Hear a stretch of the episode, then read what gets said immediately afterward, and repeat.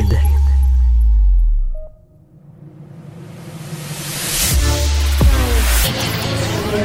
Il manie l'idée, il manie l'idée. La persuasion, le silence. Informé, cultivé, rigoureux. Pour savoir et comprendre. Mario Dumont. Bonjour, bienvenue à Cube Radio. Bonne fin d'après-midi. On en découvre plus sur le meurtre qui est survenu vendredi passé. Euh, meurtre à l'arme blanche, c'est arrivé le matin, vendredi matin, à Sherbrooke. Et euh, l'individu de 52 ans qui est décédé, Marc Vermette, on comprenait pas trop au début, euh, un individu qui, monsieur, là, qui finalement, on le sait maintenant, était le beau-père de Steve Gilbert, celui qui est accusé de meurtre maintenant, mais qui sortait de prison la veille. La veille. Et euh, la conjointe de Gilbert revient chez eux, puis en quelques heures, sa conjointe a peur. Au point d'appeler sa mère puis dire je suis menacé, puis sa mère euh, pour aller entre guillemets sauver sa fille amène son conjoint comme le beau-père et euh, ben voilà. Euh, Steve Gilbert l'attend avec une arme blanche et l'assassine. Mais c'est le sénateur Pierre-Hugues Boisvenu qui est sorti là-dessus aujourd'hui. Mais écoutez, c'est un gars qui avait euh, passé criminel, 25 chefs d'accusation, venait de sortir de prison, mais euh, dans 2019, 25 chefs, introduction par réfraction, vol, méfait. Euh, Il y a des accusations qui ont été abandonnées et Pierre-Hugues Boisvenu dit s'il y avait vraiment, si on avait été sérieux, là, le gars aurait fait bien plus de prison que ça. Il aurait été encore en prison à ce moment-ci. On l'a laissé sortir. Est-ce qu'on l'a laissé sortir avec une évaluation sérieuse de sa dangerosité? Quand tu penses que dans les 24 heures, il a menacé sa conjointe, euh, ça a pris la police, puis il a assassiné quelqu'un. C'est le 24 heures de sortie de prison, entre vous et moi, c'est toute une réussite. Là. Donc, euh, ben voilà, un autre col où on peut se demander euh, le, le- le- le sérieux de la justice, puis quel- quels efforts on met là, quand on, on libère quelqu'un, on le remet dans la société pour être vraiment certain euh, qu'il s'en retourne dans la société avec un minimum de probabilité de retourner dans le droit chemin. Les affaires publiques n'ont plus de secret pour lui. Les vrais enjeux. Les vraies questions. Eh bien, la course à la direction du Parti libéral, c'était flat, c'était mort, et tout à coup, oups, une nouvelle vie, parce qu'il y a un candidat qui, qui fait du bruit, qui fait parler de lui. Il est avec nous aujourd'hui, Denis Coderre, bonjour. Mario Dumont, Parti ses chapeaux de roue? je pensais que tu parlais de toi, là. non, non, moi, je... Parti ses chapeaux de roue? C'est euh, magnifique. Je pense que le parti a besoin de ça. Il faut être pertinent et percutant dans la vie. Alors, que ce soit en politique, peu importe euh, quel parti, euh, il faut trouver une façon pour euh, ramener les militants. Et puis, je pense que, écoute, je lisais, j'écoutais le, le, balado pour la vie de Robert Bourassa. Et puis, tu te rappelles, en 1969, toi qui es un adepte, adepte de Robert Bourassa, en 69, l'évêque a démissionné du, du gouvernement Lesage. Et là, c'était la fin du parti, là. C'était mort, là. Et puis, Bonnard Arsenault, qui est le grand-père de Casso, Patrick Roy, disait qu'être libéral, c'est d'être fédéraliste, socialiste, puis pas extrême de gauche. Fait que, euh, mais les militants, c'est important. Alors moi, je pense que c'est la même chose. Quand on voit les gens, il y a des gens qui ont voté euh, libéral, évidemment. Il y a des gens qui n'ont pas voté, puis il y a des gens qui ont voté stratégique parce qu'ils voulaient pas Québec solidaire. Ils ont voté, ils ont voté pour euh, la CAQ. Alors, je dis, écoutez, là, Ils sont ramenables pour vous.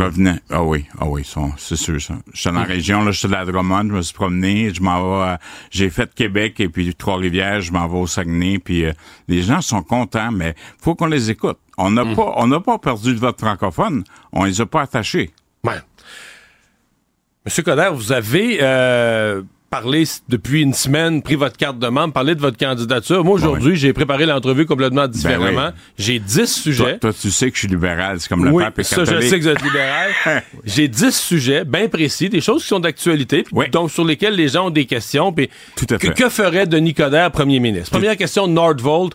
Est-ce que c'est un dossier mal fait, mal ficelé, qu'il faut reprendre, arrêter, faire un BAP, ou on avance avec ce projet-là? Moi, euh, on avance. Moi, je suis d'accord avec ça. Et puis, je vous écoutais à la joute l'autre fois. Moi, je trouve épouvantable que là, qu'on fasse ces nouvelles parce qu'on asperge de soupe la Joconde. Là, on met des barres à clous, puis des clous, puis ici, puis des ça. Je veux bien sauver les couleuvres brunes, là, mais à un moment donné, si on veut redistribuer la richesse, faut l'acquérir. Alors, pour moi, Nordvolt, d'autant plus, puis je connais bien M. Fitzgibbon, je sais que dans le fond, on va commencer à payer quand ils vont avoir bâti. Alors, on peut se laisser une chance? Si c'est bon pour l'Europe, pourquoi c'est pas bon pour nous autres? Ce qui nous amène, Nordvolt, c'est toute la transition énergétique sur Hydro-Québec. Ça va être un débat important de la prochaine année, peut-être un des plus importants qu'on a au Québec sur notre économie, notre environnement, sur l'ensemble.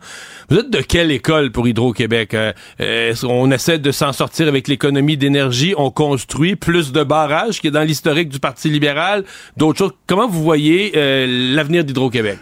Plus en mode construction, production? Moi, je pense qu'il faut construire. Je pense qu'il faut travailler en équipe. Euh, on a le meilleur mandarin. Écoute, Michael Sabia, tu sais comment, il, de quelle école il vient. euh, c'est un pragmatique. Faut pas, faut pas être. Vous le metteriez pas dehors en arrivant, là? Ben non, jamais. Moi, je, je pense, écoute, il, m'a donné mon, il est la preuve sur l'université, il m'a donné mon MBA, mon, mon diplôme à l'université d'Ottawa à l'époque. Un, écoute, moi je pense qu'il faut protéger Hydro-Québec, ça nous appartient là. Fait que si vous voulez sauver de l'argent, syndicat, faites pas de publicité là. Mais on a besoin de diversité. On a besoin d'une nouvelle culture, donc faut s'organiser nous-mêmes pour assurer qu'on protège nos acquis. Mais je comprends pas que quand il fait trop fret, à un moment donné, on n'a plus d'électricité. On a un problème de fragilité des infrastructures présentement. Euh, vous avez euh, Churchill euh, avec euh, le Terre-Neuve là, qui s'en vient, là, ça, ça sera pas drôle. Ça a marché la première fois au Labrador, mais je pense pas que le deuxième va fonctionner.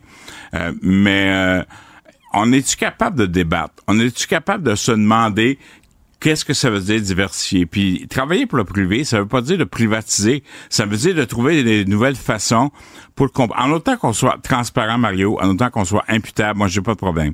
Mais qu'on fasse un débat de fond parce que c'est une vache à lait, là, mais il Puis il faut commence à produire manquer plus. de lait, là. Ben, c'est ça. Donc, il faut produire plus. Il faut produire plus. faut plus de vaches, donc des éoliennes, des barrages, euh, tout ce qu'il faut. Ben écoute, il y a du solaire, il y a, Le solaire. il y a tout ça qu'on doit regarder. Il y a euh, est-ce qu'on est capable de travailler davantage avec les municipalités? Tu sais, on, on considère les municipalités comme des créatures des provinces. C'est pas vrai, c'est un gouvernement de proximité.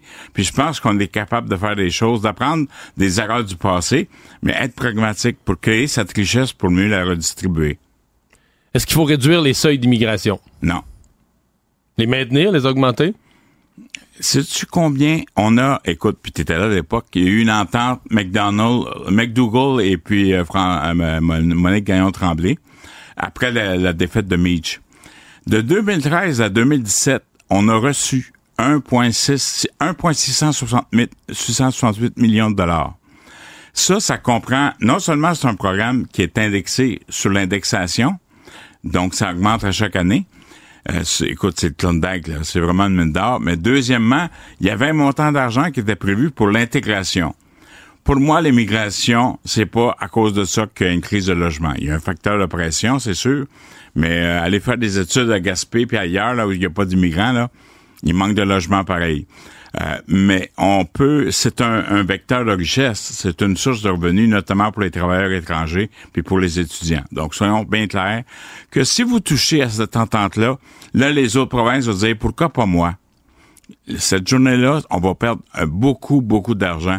Puis, regarde, on a de l'argent pour payer les quand on négocie pour la grève, là. mais euh, il va en manquer un moment donné, puis on s'enligne vers un, un- pour moi, on s'enligne vers un déficit systémique. Alors, faut faire bien attention. Si donc, faut protéger nos sources de revenus. On a le choix, Mario. C'est pas une question de trop, parce que moi, je suis contre... Écoute, j'ai été ministre d'immigration. Je suis contre le fait qu'on pointe du doigt pour qu'on étiquette des immigrants. Mais je pour qu'on ait un vrai débat sur l'immigration. On peut suivre l'argent? On peut savoir à quoi servait? Le PQ qui a, coupé les coffees, là, on parle d'intégration, on parle de langue, c'est bien beau, je suis d'accord, parlons français. Mais euh, est-ce que... Laissez, laissez le temps. Jacques-Yvan Morin disait, on ne tient pas c'est une folle affaire pour ça plus vite. Ça prend une génération pour euh, euh, un immigrant d'apprendre le français, puis ils l'apprennent très bien. Alors, la loi 101 est efficace là-dessus. Les soins de santé, c'est un sujet toujours sensible. Une des choses qui est en train de se mettre en place, c'est l'Agence Santé Québec. Donc, une nouvelle, Un structure, une nouvelle structure qui va gérer le système de santé, une espèce de nouvelle société d'État qui va gérer le réseau. Vous y croyez? Vous y croyez pas? Vous pensez que ça va améliorer quelque Moi, chose? je crois à l'intégrité intellectuelle et euh, à l'honnêteté intellectuelle de Christian Dubé. Cependant, je trouve qu'on se fait tellement de mal en rajoutant toujours une couche puis en centralisant tout. La centralisation reste à rien. Et ça marche pas. On a besoin de regarder les... pre- Je suis pas un expert en santé, là. Mais on a besoin de vérifier et s'assurer de la première ligne, ça fonctionne. Et puis, on avait Michel Clair qui avait fait un rapport là, en, à l'an 2000, puis qui parlait de créer une caisse nationale de la santé. Le fonds de génération, si on le changeait en caisse nationale de santé, puis qu'on fasse un peu comme la caisse de dépôt, est-ce que ça serait pas une meilleure façon de fonctionner? Je sais que Gaétan Barrette l'a regardé lui aussi, mais... Mais donc, l'agence, ça vous impressionne pas? Moi, je vous pas n'avez pas impressionné. l'impression que la solution est là. Euh, les docteurs. Tu veux faire une diversification, là, tu fais une agence de transport, tu fais une agence de ci, une agence de ça. Ça fait l'agence, ça. Assumez-vous. Vous êtes élu, assumez-vous. Les docteurs dans le réseau, est-ce que est-ce qu'ils amènent trop large? Est-ce qu'ils gagnent trop? Est-ce que la façon dont ils sont payés à l'acte, avez-vous l'impression qu'il y a quelque chose qu'il faut qu'il soit touché de ce Est-ce côté-là? que la FIC a entériné l'entente? La FIC? Ouais. La FIC n'avait pas encore d'entente. Regardons ça. On peut-tu jaser un jour? Moi, je pense toujours au déclin de l'Empire américain quand on parlait de- du syndicat dans les hôpitaux. Moi, je trouve qu'il faut aussi repenser à la démocratie syndicale. Parce que des fois, on a l'impression que il y, a beaucoup de corporatisme de ce côté-là aussi. Alors, moi, je suis pour les infirmières. Écoute, Charles d'un AVC, j'ai passé un mois à l'hôpital, ça a été extraordinaire, j'ai pas eu de problème. Les médecins me parlent. Des fois, j'ai l'impression que on aime le patient, mais c'est comme à les écoles, on pense aux enfants à la fin. On pense pas aux autres tout le temps. Alors moi, je pense qu'on devrait regarder ça. Euh, c'est une vocation importante. On a besoin des infirmières, on a besoin des enseignants, mais je pense qu'on a un problème majeur de corporatisme au niveau du syndicat. Incluant pour les médecins? Incluant pour les médecins. Qui amènent trop large ou pas? Ben écoute, moi j'ai pas j'ai j'ai pas vécu ça. Alors je peux pas te le dire, mais je suis prêt à t'écouter. Dans le réseau de l'éducation, on fait quoi avec les écoles privées? Est-ce qu'on leur coupe le financement? Est-ce qu'on scrape Ben les écoles privées? Il y en a qui pensent que c'est ça la solution. Non, pas du tout. Au contraire, si on faisait des fois comme les écoles privées, peut-être ça marcherait plus. Moi, je vais te dire une chose. Est-ce que tu as vu ton compte de taxe scolaire? Ben là, ils ont baissé énormément. La CAQ nous a coupé ça de 80 là. Oui, mais on a manqué un mois d'école. Est-ce que quelqu'un va penser aux parents puis on va rembourser ce mois-là? Je pense pas, non. Ben, c'est ça. Alors, euh, moi, je pense qu'on banalise les grèves par rapport aux enfants parce qu'il y a des laissés pour compte. Il y a, au- en matière d'autisme et de, déficience intellectuelle et physique, je pense qu'il y a un problème très grave. Les jeunes garçons, Benoît Dutrisac en parle tellement souvent, les jeunes garçons, on les laisse pour compte. Moi, je pense, Mario, qu'on devrait redéfinir un pacte entre les municipalités et puis le gouvernement du Québec. Arrêter de les prendre comme des créatures des provinces. Et puis, je vais vous donner un, exemple bien concret. J'avais une entente avec Sébastien Pro, on s'enlignait vers ça pour que euh, la ville de Montréal puisse avoir la capacité de bâtir les écoles. Alors, si on disait que le, le développement immobilier, le parc immobilier des écoles serait sous la juridiction des municipalités, on va les nipper tout ça, là, mais que à ce moment-là, si toi, tu as besoin de bâtir une école, as-tu besoin de passer par tout le processus? Puis écoute, euh, ils veulent faire l'indépendance à coup nul d'ici 2027. Ils sont pas foutus de bâtir une maison en six ans. Alors, on est-tu capable de s'organiser en conséquence? Tu vas venir. hein? On ah, et, et moi, je pense que à ce moment-là, si les écoles ferment, on peut réutiliser les installations pour des raisons culturelles et sportives. On peut régler les problèmes de, de camp de jour. Donc, euh, moi, je pense que les, les municipalités, arrêtez d'infantiliser tout le monde. On peut travailler, on peut décentraliser, puis écoute, euh, à Rivière-du-Loup, on pense pas pareil comme euh, à Joliette. Alors, on est capable d'avoir cette sensibilité-là, puis de responsabiliser les gens? J'ai vraiment l'impression qu'on a oublié le mot assumer. C'est toujours la faute des autres. On peut-tu... Regarde, je l'ai pris de la chaleur, j'ai payé pour, mais c'est pas grave. Si vous voulez pas de troubles, vendez la crème de glace, présentez-vous pas. Mais c'est toujours la faute de Québec, d'Ottawa ou de ci, de ça. Arrêtez, là. Est-ce que Québec a besoin d'un troisième lien vers la rive sud? Oui, Clair comme ça? oui. Écoute, euh, on peut-tu regarder comment on va peinturer le pont de Québec, hein, aussi? Aussi. Il va falloir régler ça. Le tramway à Québec, est-ce que le Québec a aussi besoin d'un tramway? pour Moi, ce qu'on a besoin, c'est de transport. OK? Alors, euh, ça veut-tu dire un tramway? Je sais pas. Mais on- moi, je vais écouter la population. Euh, regarde, j'ai vécu comme maire de Montréal, là. On regardé des affaires. Le REM, on l'a fait, là. Vous pouvez chialer après, mais écoute, euh, faites-moi la liste de tous les problèmes, euh, déficits techniques qu'il y avait dans le métro de 1965, là. Il ne devait pas marcher à tous les jours, là. Regarde, gouverner, c'est choisir. Moi, je pense que... euh, Donc, moi, pas obligatoirement un tramway. Un transport en commun. un transport. Ça prend un transport, puis ça prend ce que le peuple veut, là, c'est sûr. Mais moi, je vais te dire, Mario, mon problème, c'est que trop, là, je pense, puis je veux pas alerter personne, puis il n'y a pas de problème pour l'instant, mais la sécurité des ponts, la sécurité, l'important, c'est la fluidité. Faut faire, permettre aux gens de, parce que euh, ils commencent à en avoir, là, de, du trafic à Québec aussi, là. Hein? Vraiment. Alors, on peut dessus, là, puis je suis allé l'autre Hmm. fois, puis euh, vers le boulevard Laurier, là, il y a des... euh, je, je vous remercie de m'avoir reçu parce qu'il y avait des cônes oranges, là, même donné, là, c'est assez, là.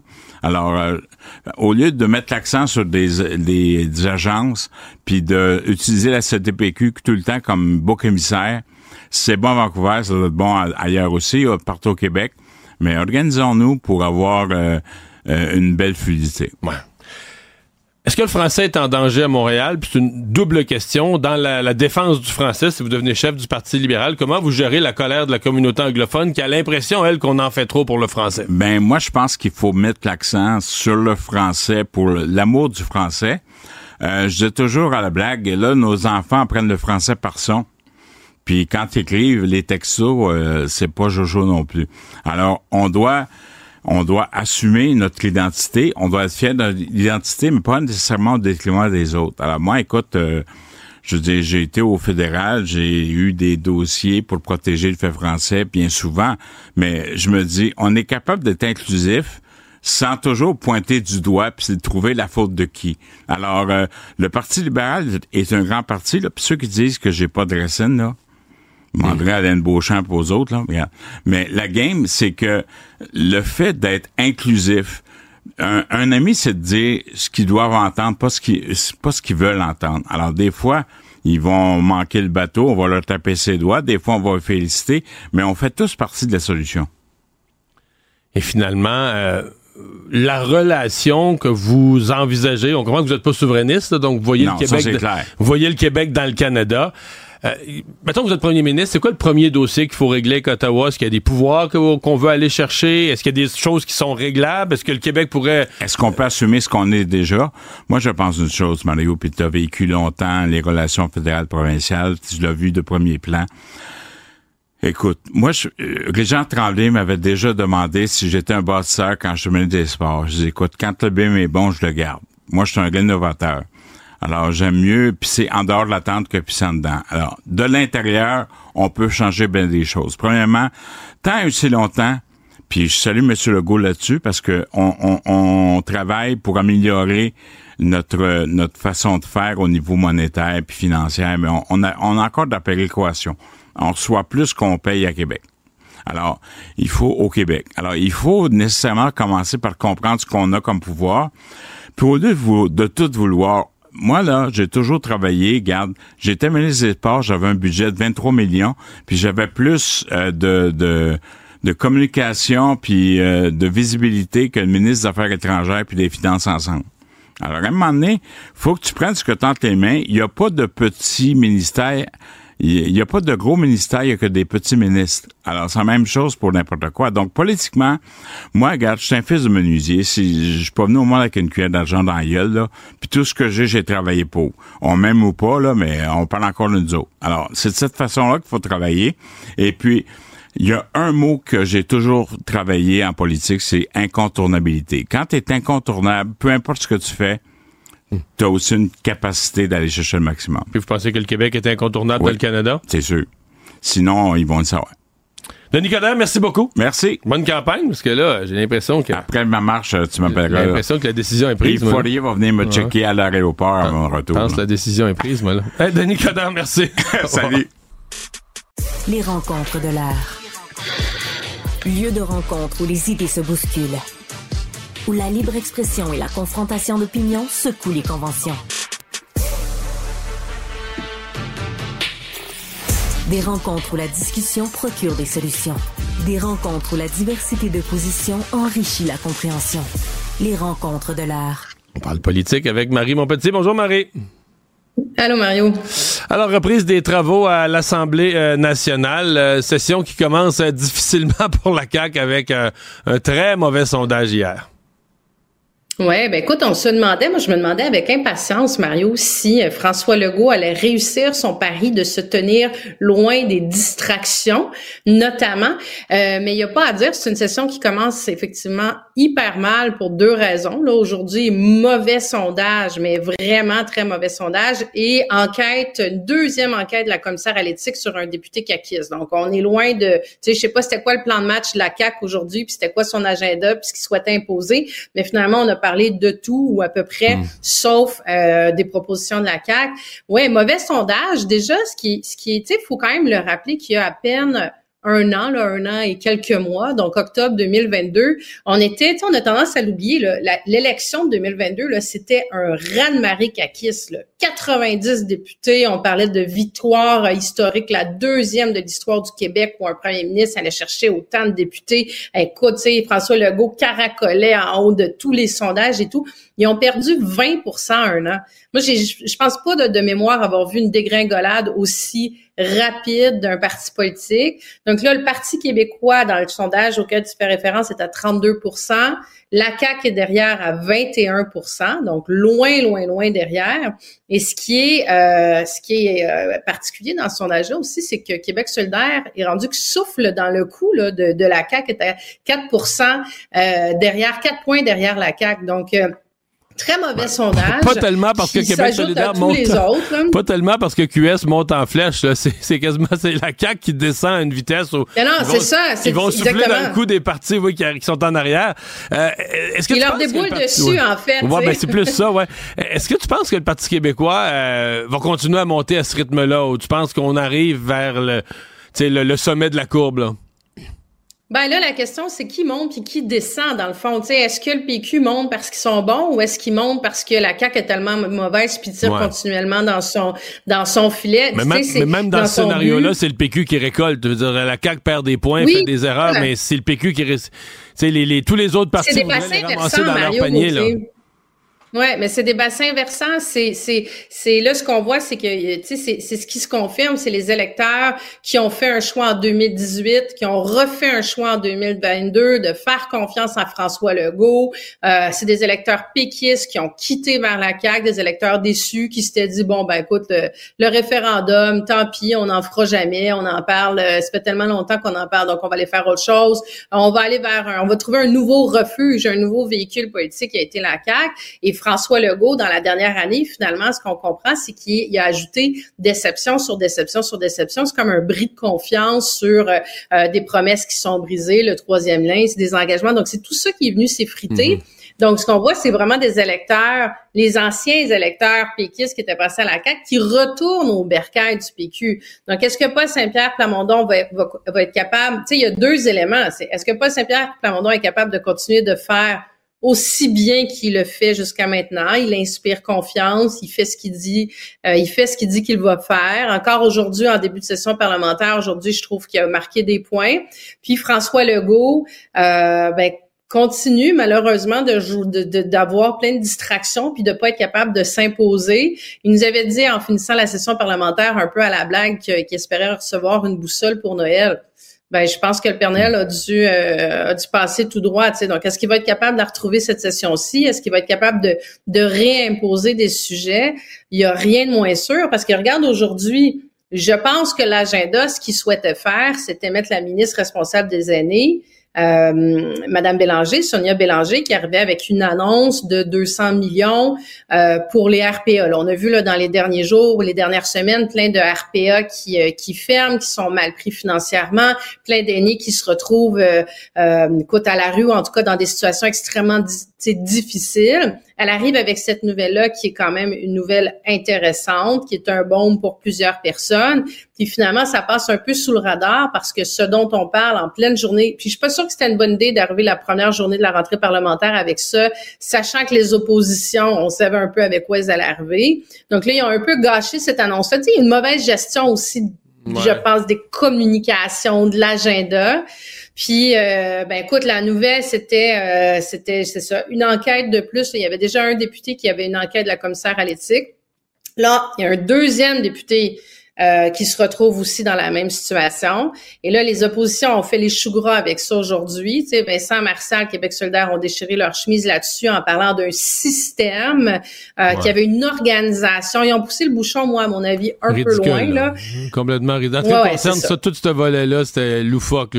même, ils ont lu un courriel d'un député en disant c'est un scandale, il a invité quelqu'un à un souper de financement, il a dit tu vas pouvoir rencontrer un ministre. Ben oui, il y a un ministre qui va être là, tu vas pouvoir le rencontrer. Je veux dire, c'est vraiment... Euh, mais ça, ça fait dix ans que je le dis depuis la commission Charbonneau, ils se rendent pas compte que quand tu te lèves en chambre puis tu dis les 125 ici, là, on est 125 croches, c'est pas juste l'autre partie que tu salis, c'est toute la fonction politique. C'est tu dis ah, tout, le monde ici, on est tout achetable pour 100 pièces, on est toutes des croches, on est toutes des bons à rien. je, me méfie toujours là, je comprends ce qu'ils veulent faire là, je le vois bien là, mais moi peu importe le parti, ben, je comprends ben, je comprends l'intention. Tu vois, moi, je, je, je, trouvais encore là que le, le, discours de Paul Saint-Pierre Plamondon, son engagement qu'il a pris, il le dit. Euh, Puis tu sais, ils sont pas blancs comme neige dans ce dossier-là non plus, le Parti québécois. Là. Il y a des ministres, euh, de, ils n'ont pas été là longtemps, là, 2012-2013, mais il y a des ministres qui se présentaient dans des cocktails de financement aussi. Est-ce qu'il était achetable pour 100 pièges? Je présume que non. Mais il a pris l'engagement que s'il retournait au pouvoir, il n'y aurait plus jamais de ministre, ministre qui participerait à des cocktails. Même dans son comté. Dans le souper spaghetti. Même dans son un comté. Un ministre peut pas aller au souper spaghetti dans son comté, excuse-moi. Moi, mettons, j'entends ça, je pars à rire. Je comprends qu'ils vont jouer à je lave plus blanc que blanc. Mais en même temps, moi, Non, mais tu sais, là-dedans, Mario, on perd de vue, puis c'est ça que je trouve que la, c'est pour ça que je trouvais que le Québec solidaire avait poussé le bouchon très loin. On perd de vue que les députés, ils n'ont pas le choix de faire du financement. Ils n'ont pas le choix. faut qu'ils aillent ben le chercher. C'est comme ça. Ça, fonctionne de cette façon-là. Oui, mais là, avec le nouveau système, je veux dire que les, partis politiques vivent à 90% avec l'argent des contribuables. ils veulent monter ça à 95 ou à 100. Moi, j'avoue que je décroche un peu, mais je veux qu'on se garde du temps pour parler de Denis Coderre, qui vient de m'accorder une longue entrevue, sa position sur une série de sujets.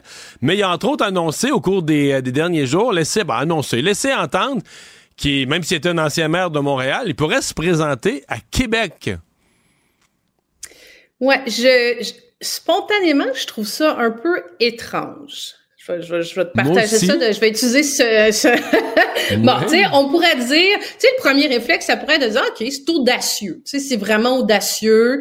Euh, il choisit la voie un peu difficile. Il veut envoyer un message clair que le PLQ, c'est pas juste le parti de Montréal, parce que là, il serait un Xème député euh, candidat à se présenter à Montréal. Le chef du Parti libéral du Québec se présenterait à Montréal. Donc, tu peux te dire, OK, c'est un peu audacieux, mais je trouve ça étrange en ce sens que ça me rappelle un peu ce que Philippe Couillard avait fait. Rappelle-toi quand Philippe Couillard s'est présenté comme candidat, il était chef au début, mais pas chef élu. Puis à la première élection en 2018, il a décidé de se présenter dans Robertval. Mais il habitait Robertval. Tu sais, il aurait pu faire le choix d'aller dans un comté sûr. Euh, euh, tu sais, il avait été à Jean Talon à Québec à l'époque, qui était un comté quand même assez sûr pour le Parti libéral du Québec. Il a été dans Outremont, mais il s'est présenté dans mais Robert Denis Coderre n'a pas d'attache à Montréal, à Québec, je veux dire. Il, ben, à Québec, quoi, à ma connaissance. Là. Il est natif de Joliette, il a fait sa carrière, sa vie à Montréal. Fait que ce serait vraiment un stunt politique, mais il n'y a pas de C'est un stunt, c'est exactement ça. C'est exactement, c'est comme ça que je le vois. On est encore dans de la communication, on est encore dans du stunt, on est encore dans du message, mais message qui a pas qui a pas de fond, tu sais, qui a pas qui a, pas mm. d'attache. Euh, donc ouais, je trouve ça un peu étrange. Ceci dit, écoute, il fait, il continue de faire parler de lui. c'est comme il, disait tantôt dans, il, faut être incontournable, disait-il. Ben, il réussit quand même dans le, l'environnement médiatique à l'heure actuelle à l'être. À se rendre lui incontournable. Merci Marie. bye bye. Merci Mario. À demain.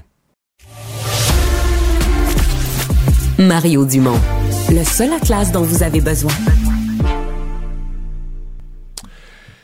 C'est une histoire infiniment triste. quand, pour toucher votre mémoire, vous allez vous souvenir de ce qu'on a appelé des meurtres d'un homme, d'une femme euh, et euh, d'une femme plus âgée. Et on, on s'est rendu compte que c'était un jeune homme de 19 ans qui avait tué sa mère, son père, sa grand-mère et on avait dit à l'époque dans les nouvelles que c'était juste en face de l'Institut de cardiologie, l'appartement où ça s'est passé, la maison où ça s'est passé, juste en face de l'Institut de cardiologie de Montréal. On en reparle aujourd'hui parce que euh, il y a euh, quelqu'un qui s'adresse au tribunal, une proche de la famille, qui s'adresse au tribunal pour dire il doit être déclaré indigne de succéder à Francine et Mylène pour avoir attenté à leur vie ainsi qu'à celle de son père Richard. Euh, c'est une poursuite pour lui enlever finalement son héritage parce que dans l'héritage, techniquement dans, dans les derniers vœux des personnes, de la grand-mère, il y a des sommes d'argent qui, qui seraient à lui, qui reviendraient à lui en tant qu'héritier. Euh, donc, qu'est-ce que, comment on gère un cas comme ça? Qu'est-ce que dit la loi? Est-ce qu'on peut être l'héritier d'une personne à qui on a soi-même attenté à la vie ou euh, enlevé la vie? Maître Michel Beauchamp, un notaire spécialisé en liquidation de succession, est avec nous. Maître Beauchamp, bonjour. Bonjour, Monsieur Dumont. Avant de rentrer dans les détails, la, la règle générale, est-ce qu'on peut, est-ce qu'on perd tous ses droits comme héritier automatiquement lorsqu'on est coupable d'un crime, lorsqu'on est reconnu coupable d'un crime qui enlève la vie de la personne qui donnerait l'héritage? Je vous rassure, la loi prévoit que si on atteint à la vie de quelqu'un, on est déshérité. Ça, c'est automatique. Clair, automatiquement. Sauf que, évidemment, peu importe loi, les a... mots, peu importe les mots dans le testament, que vous êtes le seul héritier, puis que c'est écrit dans le testament que c'est à vous, t'es déshérité. T'es déshérité. Mais évidemment, comme c'est de la loi, il y a des nuances. Tout d'abord, ce qu'il faut comprendre, c'est qu'une personne qui est condamnée pour meurtre est automatiquement déshéritée. Il n'y a rien à faire pour la famille, il n'y a pas de démarche judiciaire. Dès qu'il y a un jugement pour meurtre, la personne est déclarée indigne. Le problème, c'est lorsqu'on se retrouve en présence qu'on n'a pas de jugement pour meurtre. On se rappellera quelques, il y a quelques années, une personne, au lieu d'être trouvée coupable pour meurtre, il y avait eu une entente entre la couronne et la défense à l'effet que la personne était pour plaider coupable pour homicide involontaire. Ça, c'est pas, meurtre. Pas été... au, au, au, sens non, de l'héritage, c'est pas un, plus un meurtre, là.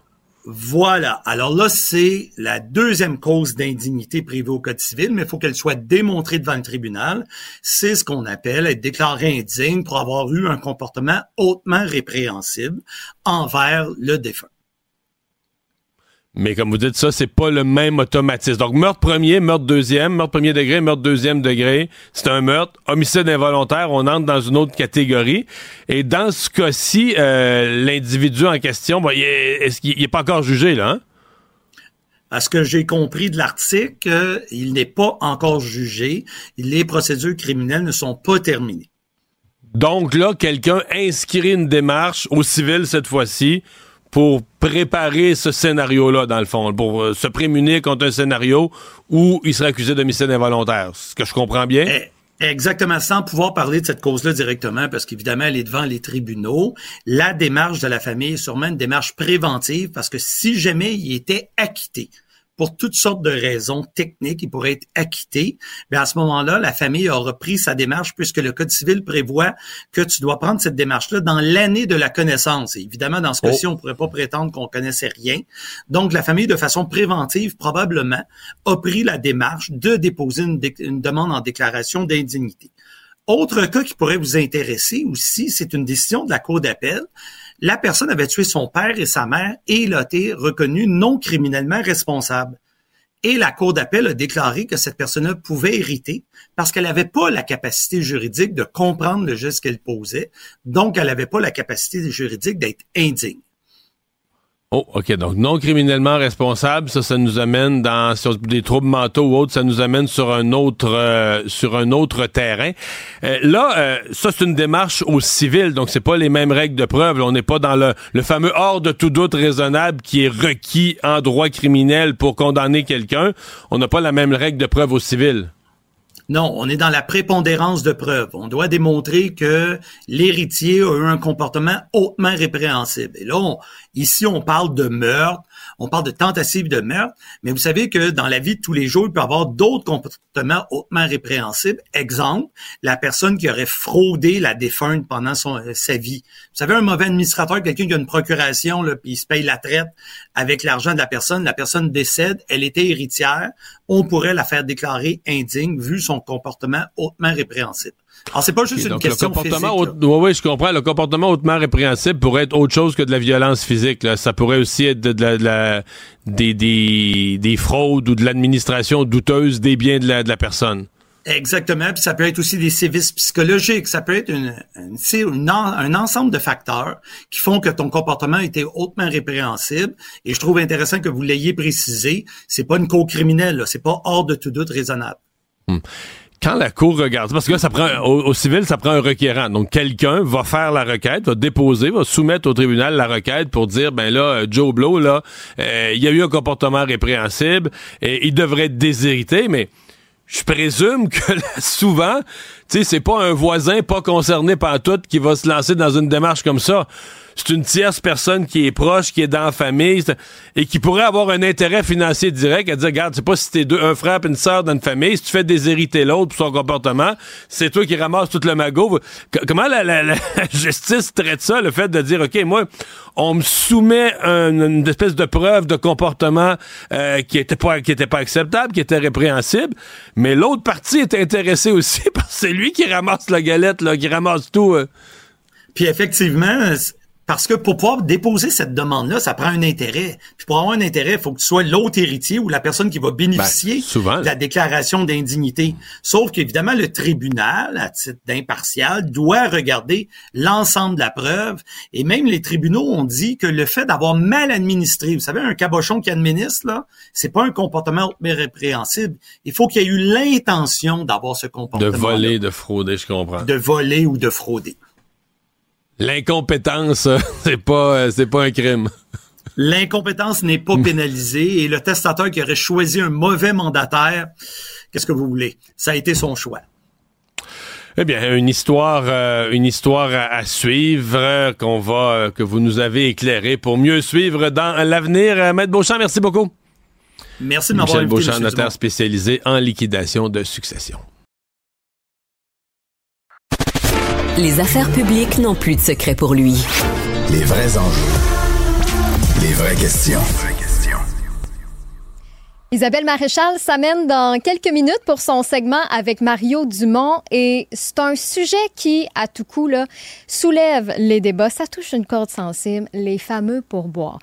On dit qu'il y a plus de 60% des clients qui se sentent manipulés par les entrepreneurs à cause des options de pourboire sur les terminaux de paiement parce que euh, maintenant, il n'est pas rare de voir du 18, du 20, du 22% Est-ce que vous avez un malaise avec ça? Est-ce que ça vous influence? Est-ce que vous êtes gêné quand vous voyez ça, du 18, 20, 22? Est-ce que vous êtes gêné de laisser du 15% Est-ce que vous sentez touché? Ben, on vous interpelle là-dessus.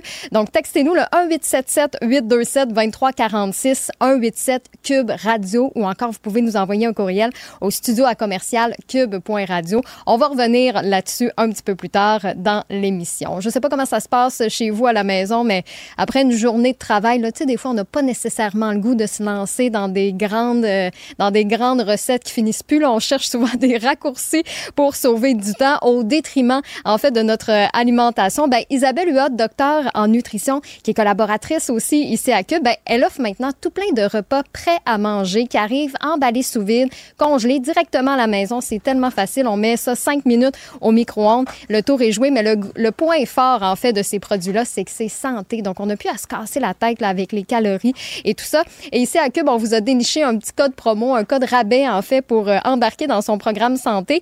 Le code promo CUBE 80, QUB 80, ça va vous offrir 80 dollars de rabais sur l'engagement santé de deux mois. Si vous voulez avoir plus de détails, isabellehuot.com pour entre autres vous inscrire. Nous, en tout cas, le casse-tête qu'on a ici à l'interne, ça se parle depuis le début de l'après-midi, c'est qu'est-ce qu'on va porter? Parce que si vous êtes abonné à la nouvelle chaîne télé euh, de Cube, ça se peut que demain, euh, vous trouviez qu'on qu'on est pas mal cute, qu'on s'est mis sur notre 36, ben c'est parce que cet après-midi, on a reçu un courriel du boss qui disait Hey, demain, on va tourner une pub parce que là, maintenant qu'on fait de la TV, on veut le montrer, on veut que vous soyez de plus en plus à vous, euh, à vous abonner. Fait que, ouais, ça se jase, Qu'est-ce qu'on va mettre demain? Ça jase de, de brushing. Donc, la gang, la gang de Cube est quand même coquette. À 16 h il y a peut-être juste euh, Martineau, on sait pas trop, là. Moi, je vais mettre une chemise. Est-ce qu'on t'avait averti, Mario? Mais je vais mettre une chemise. Tu vas mettre une chemise? Tu, nous surprends, là, je pense, en nous J'ai annonçant... mes cheveux de même. Là. Sur le côté, on, on s'y attendait pas. Wow. Je pense que demain, il va falloir être branché. Ça va être capoté. Pour voir ça. J'espère que vous êtes abonné à la nouvelle chaîne de Cube.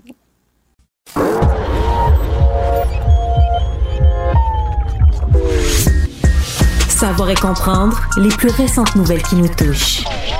Tout savoir en 24 minutes. minutes.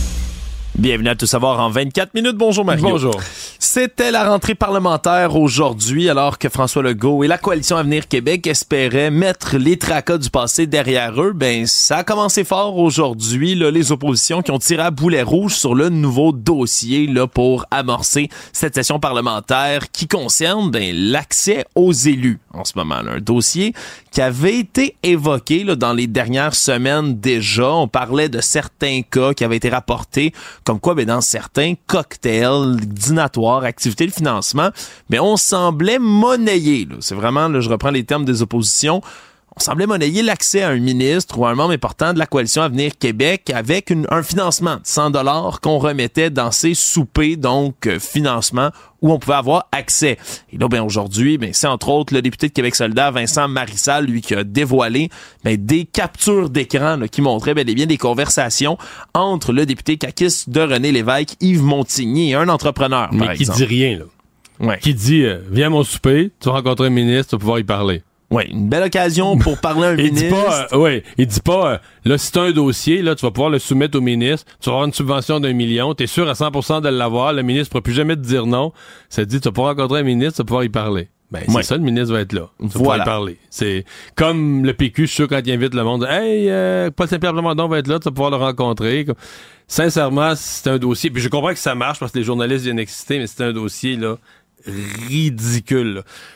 Il y aura un scandale quand il y aura un scandale. Si la CAQ favorise des amis de la CAQ, des gens, des subventions de millions, mais de dire, les gens sont invités à un cocktail puis ils se font dire, un ministre va être là. Ben oui, c'est écrit sur le billet d'entrée. Le ministre va être là. Tu vas pouvoir y parler. Ben c'est sûr que s'il est dans la salle, tu vas pouvoir y parler. C'est un début. Là, de le monde. Je, comprends que qu'on essaie de ramener ça à de l'accès à des ministres, mais sincèrement, on, c'est un gros, gros, gros charriage. D'autant plus Aujourd'hui, on peut plus donner aux partis politiques. Là. Les partis politiques vivent avec, l'argent des, des contribuables, avec mon argent, avec notre argent, avec l'argent de l'État, nos taxes, nos impôts. Le financement, c'est des, ils peuvent pas dépasser 100 pièces. À l'époque, c'était 3000. À cette heure, c'est 100 pièces. Et qu'ils ramassent du change, ils ramassent des petits montants. Là, ils vivent à 90% avec l'argent de- des contribuables. C'est des chèques. Le directeur des élections fait des chèques de centaines de milliers de dollars, de millions aux partis politiques pour vivre. Puis là, ben là, il y en a qui se lèvent en chambre de 100 pièces, c'est encore trop. Penses-tu vraiment qu'un ministre est achetable pour 100 pièces? Ouais, là, c'est certain, c'est certain, Mario, que c'est Mais, je comprends que au- Parlement aujourd'hui, ça a fait le chiard, l'opposition a gagné son point, Paul Saint-Pierre Plamondon a fait un show avec ça. Moi, il a dit, le PQ s'est été porté au pouvoir, les ministres ne participeraient plus aux activités du parti, aux activités de financement du parti. Ouais, Donc un ministre ferait un souper spaghetti dans son comté, il pourrait pas y aller. Non, parce que si, si on payait le billet d'entrée, tu pourrais avoir accès au ministre, ça si tu parles au ministre, là, il est corrompu, c'est fini, il peut plus, il peut plus agir, il peut plus être ministre. Ben voyons. Ben, c'est un dossier peut-être, Mario, qui va rentrer dans la catégorie de, de certains agissements que tu avais dénoncés par le passé, là, soit le recours systématique à la commissaire à la déontologie, à l'éthique de l'Assemblée fois, nationale. Ah, ben oui, je vais étudier ça. Ben, remarque que Parce que c'est le cas cette fois-ci. Oui, il y a mais- des, mais- a- il y a mais des remarque enquêtes ouvertes. Dans un des dossiers, je dois avouer là, que moi, je te donne un principe général que c'est ridicule, toute cette affaire-là. Est-il possible qu'un député, un seul, lui ait un manque de jugement si grand qu'il ait écrit des choses totalement stupides? Ça, euh, et, et qui là deviennent les choses qui de- deviendraient, euh, en certainement paraissent mal par rapport à l'éthique, ça, c'est pas impossible. Mais de dire que tous les députés, puis là finalement, tu te dis, OK, c'est tous les députés de toutes les parties, parce que le gars du PQ, lui, il dit, ah, moi, je peux pas envoyer mes ministres dans un... C'est-à-dire que finalement, c'est tous les députés de toutes les parties sont achetables pour 100 piastres. Moi, je crois pas ça. Moi, je pense que c'est du monde honnête. J'en connais plusieurs personnellement. Je pense pas que c'est du monde que tu peux acheter pour, que pour 100 piastres, tu leur parles, là. Ils auront plus de jugement. Si t'as une subvention que tu demandes, c'est sûr qu'ils te la donnent. N'importe quel privilège. Tu veux faire changer une loi. Le lendemain matin, ils rentrent au Parlement, ils la changent. Hey, t'as payé 100 piastres, t'as soupé qu'eux autres, tu leur as parlé deux minutes. C'est comme, c'est comme un mépris du, du- de, de- de la valeur des élus, du rôle des élus, de l'intégrité des élus, tout parti confondu, là. Tout savoir en 24 minutes. Toujours en politique québécoise, on avait une annonce aujourd'hui pour tenter de freiner le déclin en ce moment, là, les fermetures en série des résidences privées pour aînés au Québec. Et ça avait déjà été annoncé là, dans le dernier budget par le gouvernement Legault. Mais là, on parle d'une somme qui est annoncée aujourd'hui, 200 millions de dollars sur 5 ans, pour aller soutenir particulièrement les petites RPA privées, celles de 30 logements ou moins, particulièrement pour les aider avec les prestations de services qui sont données aux résidents en perte d'autonomie. On parle bien évidemment de l'administration de médicaments, le bain par exemple, des services qui sont donnés mais qui... Mais qui dans certains cas présentement étaient chargés aux patients. Voilà, qui étaient chargés aux patients. Puis là, les patients paieront plus pour ça, c'est l'État qui va payer, ce qui est bien. Oui, on parle quand même là, en moyenne d'à peu près 650 établissements qui vont recevoir le 20 000 dollars par année pour chaque résident qui est en perte d'autonomie pour justement prodiguer ces services-là. Mais par contre, on a déjà avoué du côté de la ministre responsable des aînés, Sonia Bélanger, lors de l'annonce aujourd'hui, que c'est pas quelque chose qui va venir impacter le loyer des RPA privés qui est en ce moment assez élevé. Merci. Mais, moi, j'ai écouté l'annonce. C'est très bon, dans le sens que il y a des personnes âgées qui, présentement, tu viens de nommer certains services, le bain, qui payent pour des services, qui payeront plus. Ça baissera pas leur loyer, mais ça va baisser leur facture de, d'extra, de services. Très bien.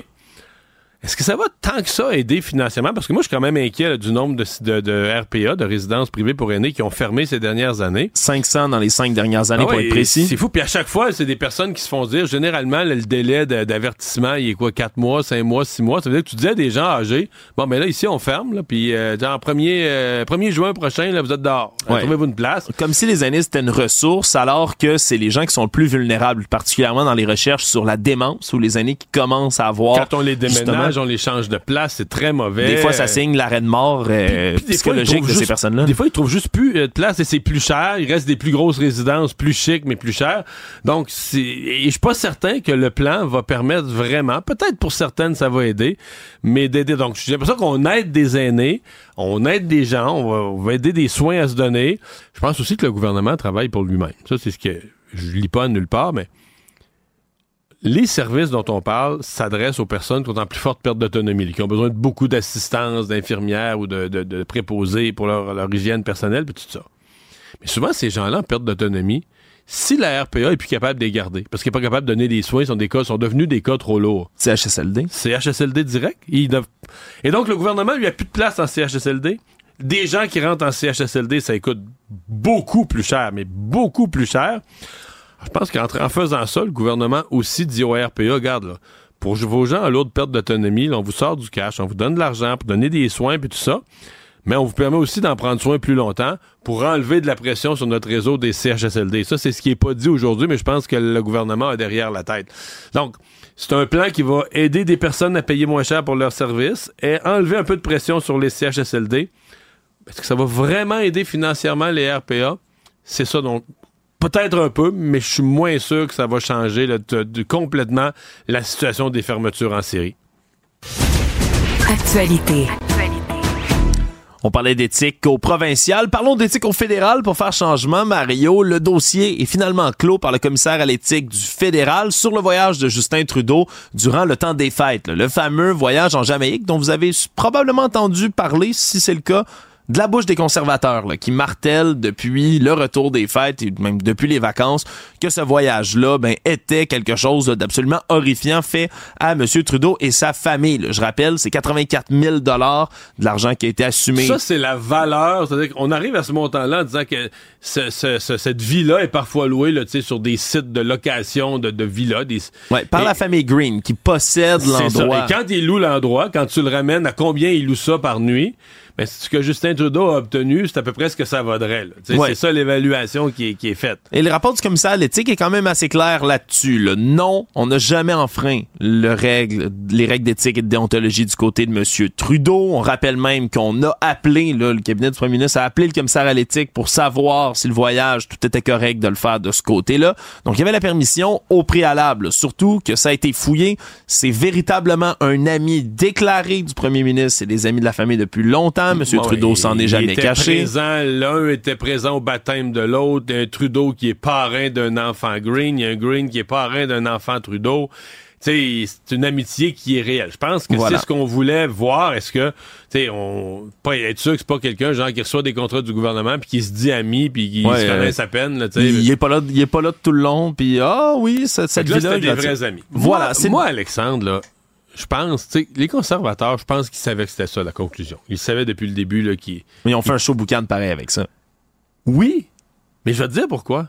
Parce que leur vrai but, bah oui, là, tu sais, faire du chiolage sur l'éthique, mais c'est pas ça leur vrai but. La perception. La perception d'un Justin Trudeau pas qu'il obtient des, des faveurs et des contraires à l'éthique qui est né riche, cuillère en argent dans la bouche. riche, tu sais, qui fait la grosse vie, qui va dans des villas qui se louent à 7-8 000 piastres par soir, tu sais, qui fait... Pendant que le peuple croule sous l'inflation, le message, le message de Pierre Poliev, là, tu sais, qui était dans un restaurant à manger des œufs puis du bacon, puis à dire les œufs ont augmenté de 24% puis les loyers sont chers, puis la vie est chère, puis les gens en arrachent, puis les jeunes ménages sont plus capables d'acheter une petite maison ou un condo, puis les appartements sont chers. Puis Trudeau, lui, il fait la grosse vie. Moi, je pense que le vrai message, tu sais, je veux dire, le message un peu subliminal des conservateurs, c'est ce gars-là comprend pas ce que vous vivez, ce que vivent les gens ordinaires. Et Poiliev, c'est un gars du peuple, lui, qui vous ben, comprend. C'est un peu sous-entendu. C'est le message, bien sûr. Mais, euh, ouais, ouais, ouais, absolument. Moi, je pense que c'est ça, à la fin, que les conservateurs voulaient laisser comme trace, bien plus que le fait qu'ils pensaient vraiment que Justin Trudeau allait être blâmé. Fait que pour eux, c'est probablement, même si l'enquête électrique... C'est mission accomplie. Voilà. Ah, absolument. Je suis convaincu qu'ils se disent à ce moment-ci, eux, là, on a, on a fait ce qu'on devait faire, puis on a marqué les points, puis on a installé l'image, parce que, en toi et moi, c'est sûr que des villas de ce prix-là... il n'y a pas tant de monde que ça qui en loue. Là. Non, mais vrai, des villas à, je sais pas, moi, à, 70 000 par semaine, il n'y a pas grand monde qui en loue. Là. Non. En tout cas, moi, j'en loue pas. Non, non, ça, je peux te le dire. Tout savoir en 24 minutes. Dans les dossiers judiciaires, on a eu une euh, confirmation, du moins des sources qui ont affirmé à TSN pouvoir confirmer, deux sources près du dossier qui ont voulu rester anonymes, la confirmation des noms qui seront nommés lundi prochain lors de la conférence de presse de la police de London en Ontario. Il n'y avait pas de gros suspense. Là. Non, les cinq joueurs de la Ligue nationale. Oui, en même temps, il y a cinq joueurs qui avaient été convoqués par la police de London, puis il y a cinq joueurs qui ont demandé un retrait de leur équipe, un congé bizarre sans trop d'explications. Tu te dis, bon, ben cinq, 5, d'après moi, c'est eux autres. Voilà. Depuis déjà quelques jours, on ben était capable d'affirmer ou du moins de supposer ces noms-là, mais qu'ils ont été confirmés. Ce serait, donc, du gardien des Flyers de Philadelphie, Carter Hart, Michael McLeod, Dylan Dubé, Carl Foot, donc, qui viennent rejoindre le nom qui était déjà connu parce que c'est le premier à s'être rendu à la police, d'Alex Formanton également. Donc, c'est des accusations d'agression sexuelle qui vont tomber contre eux. Et là, ben, c'est tout le déroulement classique d'arriver au poste puis de devoir se constituer, pas prisonnier, mais de se constituer en état d'arrestation. accusé, c'est ça. Ben, les photos, hein, le fameux mugshot, les empreintes digitales qui vont être enregistrées. Après ça, on va leur faire signer un engagement de prendre aucun contact avec la victime présumée dans cette histoire-là. Mais où ça devient quand même quelque chose, Mario. C'est un, sujet qu'on abordait la semaine dernière. C'est que dans le cas, par exemple, de Carter Hart, de Carl Foot, de Michael McLeod, on avait dit s'absenter de l'équipe pour des raisons personnelles. C'était le communiqué qui était mis de l'avant. Du côté de Dylan Dubé, des Flames de Calgary, les Flames ont dit qu'ils prenaient un congé pour soigner sa santé mentale. Alors qu'il s'en va être accusé d'agression sexuelle. Est-ce que tu peux mentir? Est-ce que tu peux utiliser un sujet aussi important que la santé mentale en 2024 comme faux. À moi, on peut dire peut-être que tout ça, ces événements-là le rendent dépressif, puis ces, ces événements-là pèsent, sur son moral, puis qu'il y avait aussi des problèmes. C'est peut-être comme ça qu'ils vont se défendre, mais sinon, je te dirais, malaise énorme à utiliser le prétexte de la santé mentale pour quelqu'un qui s'en va se faire accuser d'agression sexuelle. Oui, particulièrement dans un contexte où dans les dernières années, il y a des joueurs de la Ligue nationale de hockey qui, eux, avec raison, hein, très près d'ici, Montréal, Kerry Price, qui a, qui a dit être aux prises avec un problème de consommation d'alcool, ce qu'on a appris là, dans les années d'après, mais qui avait pris une pause sa santé mentale. C'est, c'est, ça a été le cas d'autres joueurs dans la Ligue nationale. J'entends Drouin qui avait des, des crises d'anxiété, si je ne m'abuse, à l'époque, qui avait de la difficulté à jouer. Ça s'était bien passé, puis on est en train de changer les mentalités au sport, là, de dire c'est plus Ah, t'es obligé d'être un gros tough, tu peux parler de santé mentale. Mais là, d'avoir un cas comme celui-là, des Flames de Calgary, ça va peut-être créer tout un malaise. Ils auront peut-être à répondre justement de tout ça. Dans tous les cas, je le rappelle, lundi, le 5 février prochain, la conférence de presse officielle de la police de London en Ontario qui vont devoir s'expliquer sur les accusations qui s'en viennent. Mais pour vrai, d'après moi, c'est la seule chose qu'ils peuvent répondre. Ils vont répondre que c'est ces accusations, tout ça, se replonger là-dedans, ça l'a affecté, puis ils vont essayer de faire un lien entre les événements et la santé mentale pour dire qu'ils n'ont pas, qu'ils ont pas menti. D'après moi, il n'y a pas juste la saison des Flames qui, va mal, euh, qui va mal se passer à ce point-ci. Savoir et comprendre, tout savoir en 24 minutes. toujours dans les dossiers judiciaires, on approchait du, je vais l'appeler le croustillant peut-être, le cœur de l'histoire dans le procès de Marc-André Grenon, qui, je rappelle, est accusé d'avoir assassiné et agressé Guylaine Potvin dans son appartement le 28 avril 2000. Et cela, c'était aujourd'hui le témoignage de la spécialiste en biologie judiciaire Valérie Clermont-Baudouin, celle qui venait présenter exactement les conclusions du fameux projet Patron Why Me, qui est ce projet, là, cette banque de données judiciaires euh, de toutes sortes, là, ben, judiciaires, mais également grand public, si on veut, là, d'ADN, d'analyse d'ADN, de chromosomes Y particulièrement, dans lesquels on peut recenser chromosome Y, seulement les hommes qui l'ont, règle générale depuis des décennies, mais c'était les hommes qui passaient leur patronyme aux enfants, et donc qui a permis de cibler Grenon, donc le nom de famille de Marc-André Grenon, particulièrement, et dans son analyse, elle expliquait que c'est l'ADN qui avait été retrouvé sous les ongles de Guylaine Potvin, qui trouvait aucune correspondance depuis des années, et quand on l'a passé en 2022 à la banque de données, ben, on a obtenu deux noms prioritaires, là, deux patronymes qui pouvaient Un s'apparenter. nom, un autre nom italien. là, Verduzco, qui était l'autre nom qui était énuméré. Par exemple, Verduzco, puis c'est un score qui se fait sur 98 points pour la correspondance. Verduzco, on est à 80,5 sur 98. Pour Grenon, 94 sur 98, en considérant qu'avec la, la- la complexité de ce qu'on avait, là, on n'avait pas le 100% de l'ADN, le maximum qu'on pouvait atteindre, c'était 94. Donc, c'est un score parfait. Mais de toute façon, quand ils sont. Parce que avec un nom, là, ils rouvrent le dossier de l'époque, puis ils se disent est-ce qu'il y avait un grenon là, dans les suspects, dans les gens qu'on avait enquêtés, dans les gens qui tournent autour, est-ce qu'il y avait un grenon? Et il y en Il avait y en un. avait un. Fait que là, c'est comme, OK. Ben, Ouais. là, on, approche peut-être. Et c'est là qu'on a déclenché l'opération policière qu'on vous décrivait dans un épisode précédent, c'est-à-dire la fameuse filature en août 2022, deux agents de police qui suivent Monsieur Grenon, là, qui surveillent son appartement, le suivent dans un cinéma, finissent là, par ausculter là, vraiment chaque fait et geste jusqu'à voir qu'il a bu dans une boisson, donc qui s'est commandé dans le cinéma. On finit par récupérer la boisson en question dans la poubelle, donc Avec les deux pailles où il avait mis sa bouche. Exactement, qui a été utilisé par la suite ben, pour faire l'ADN complet de M. Grenon et être capable de la faire euh, correspondre avec celle retrouvée sous les ongles de euh, Madame donc Guylaine Potvin.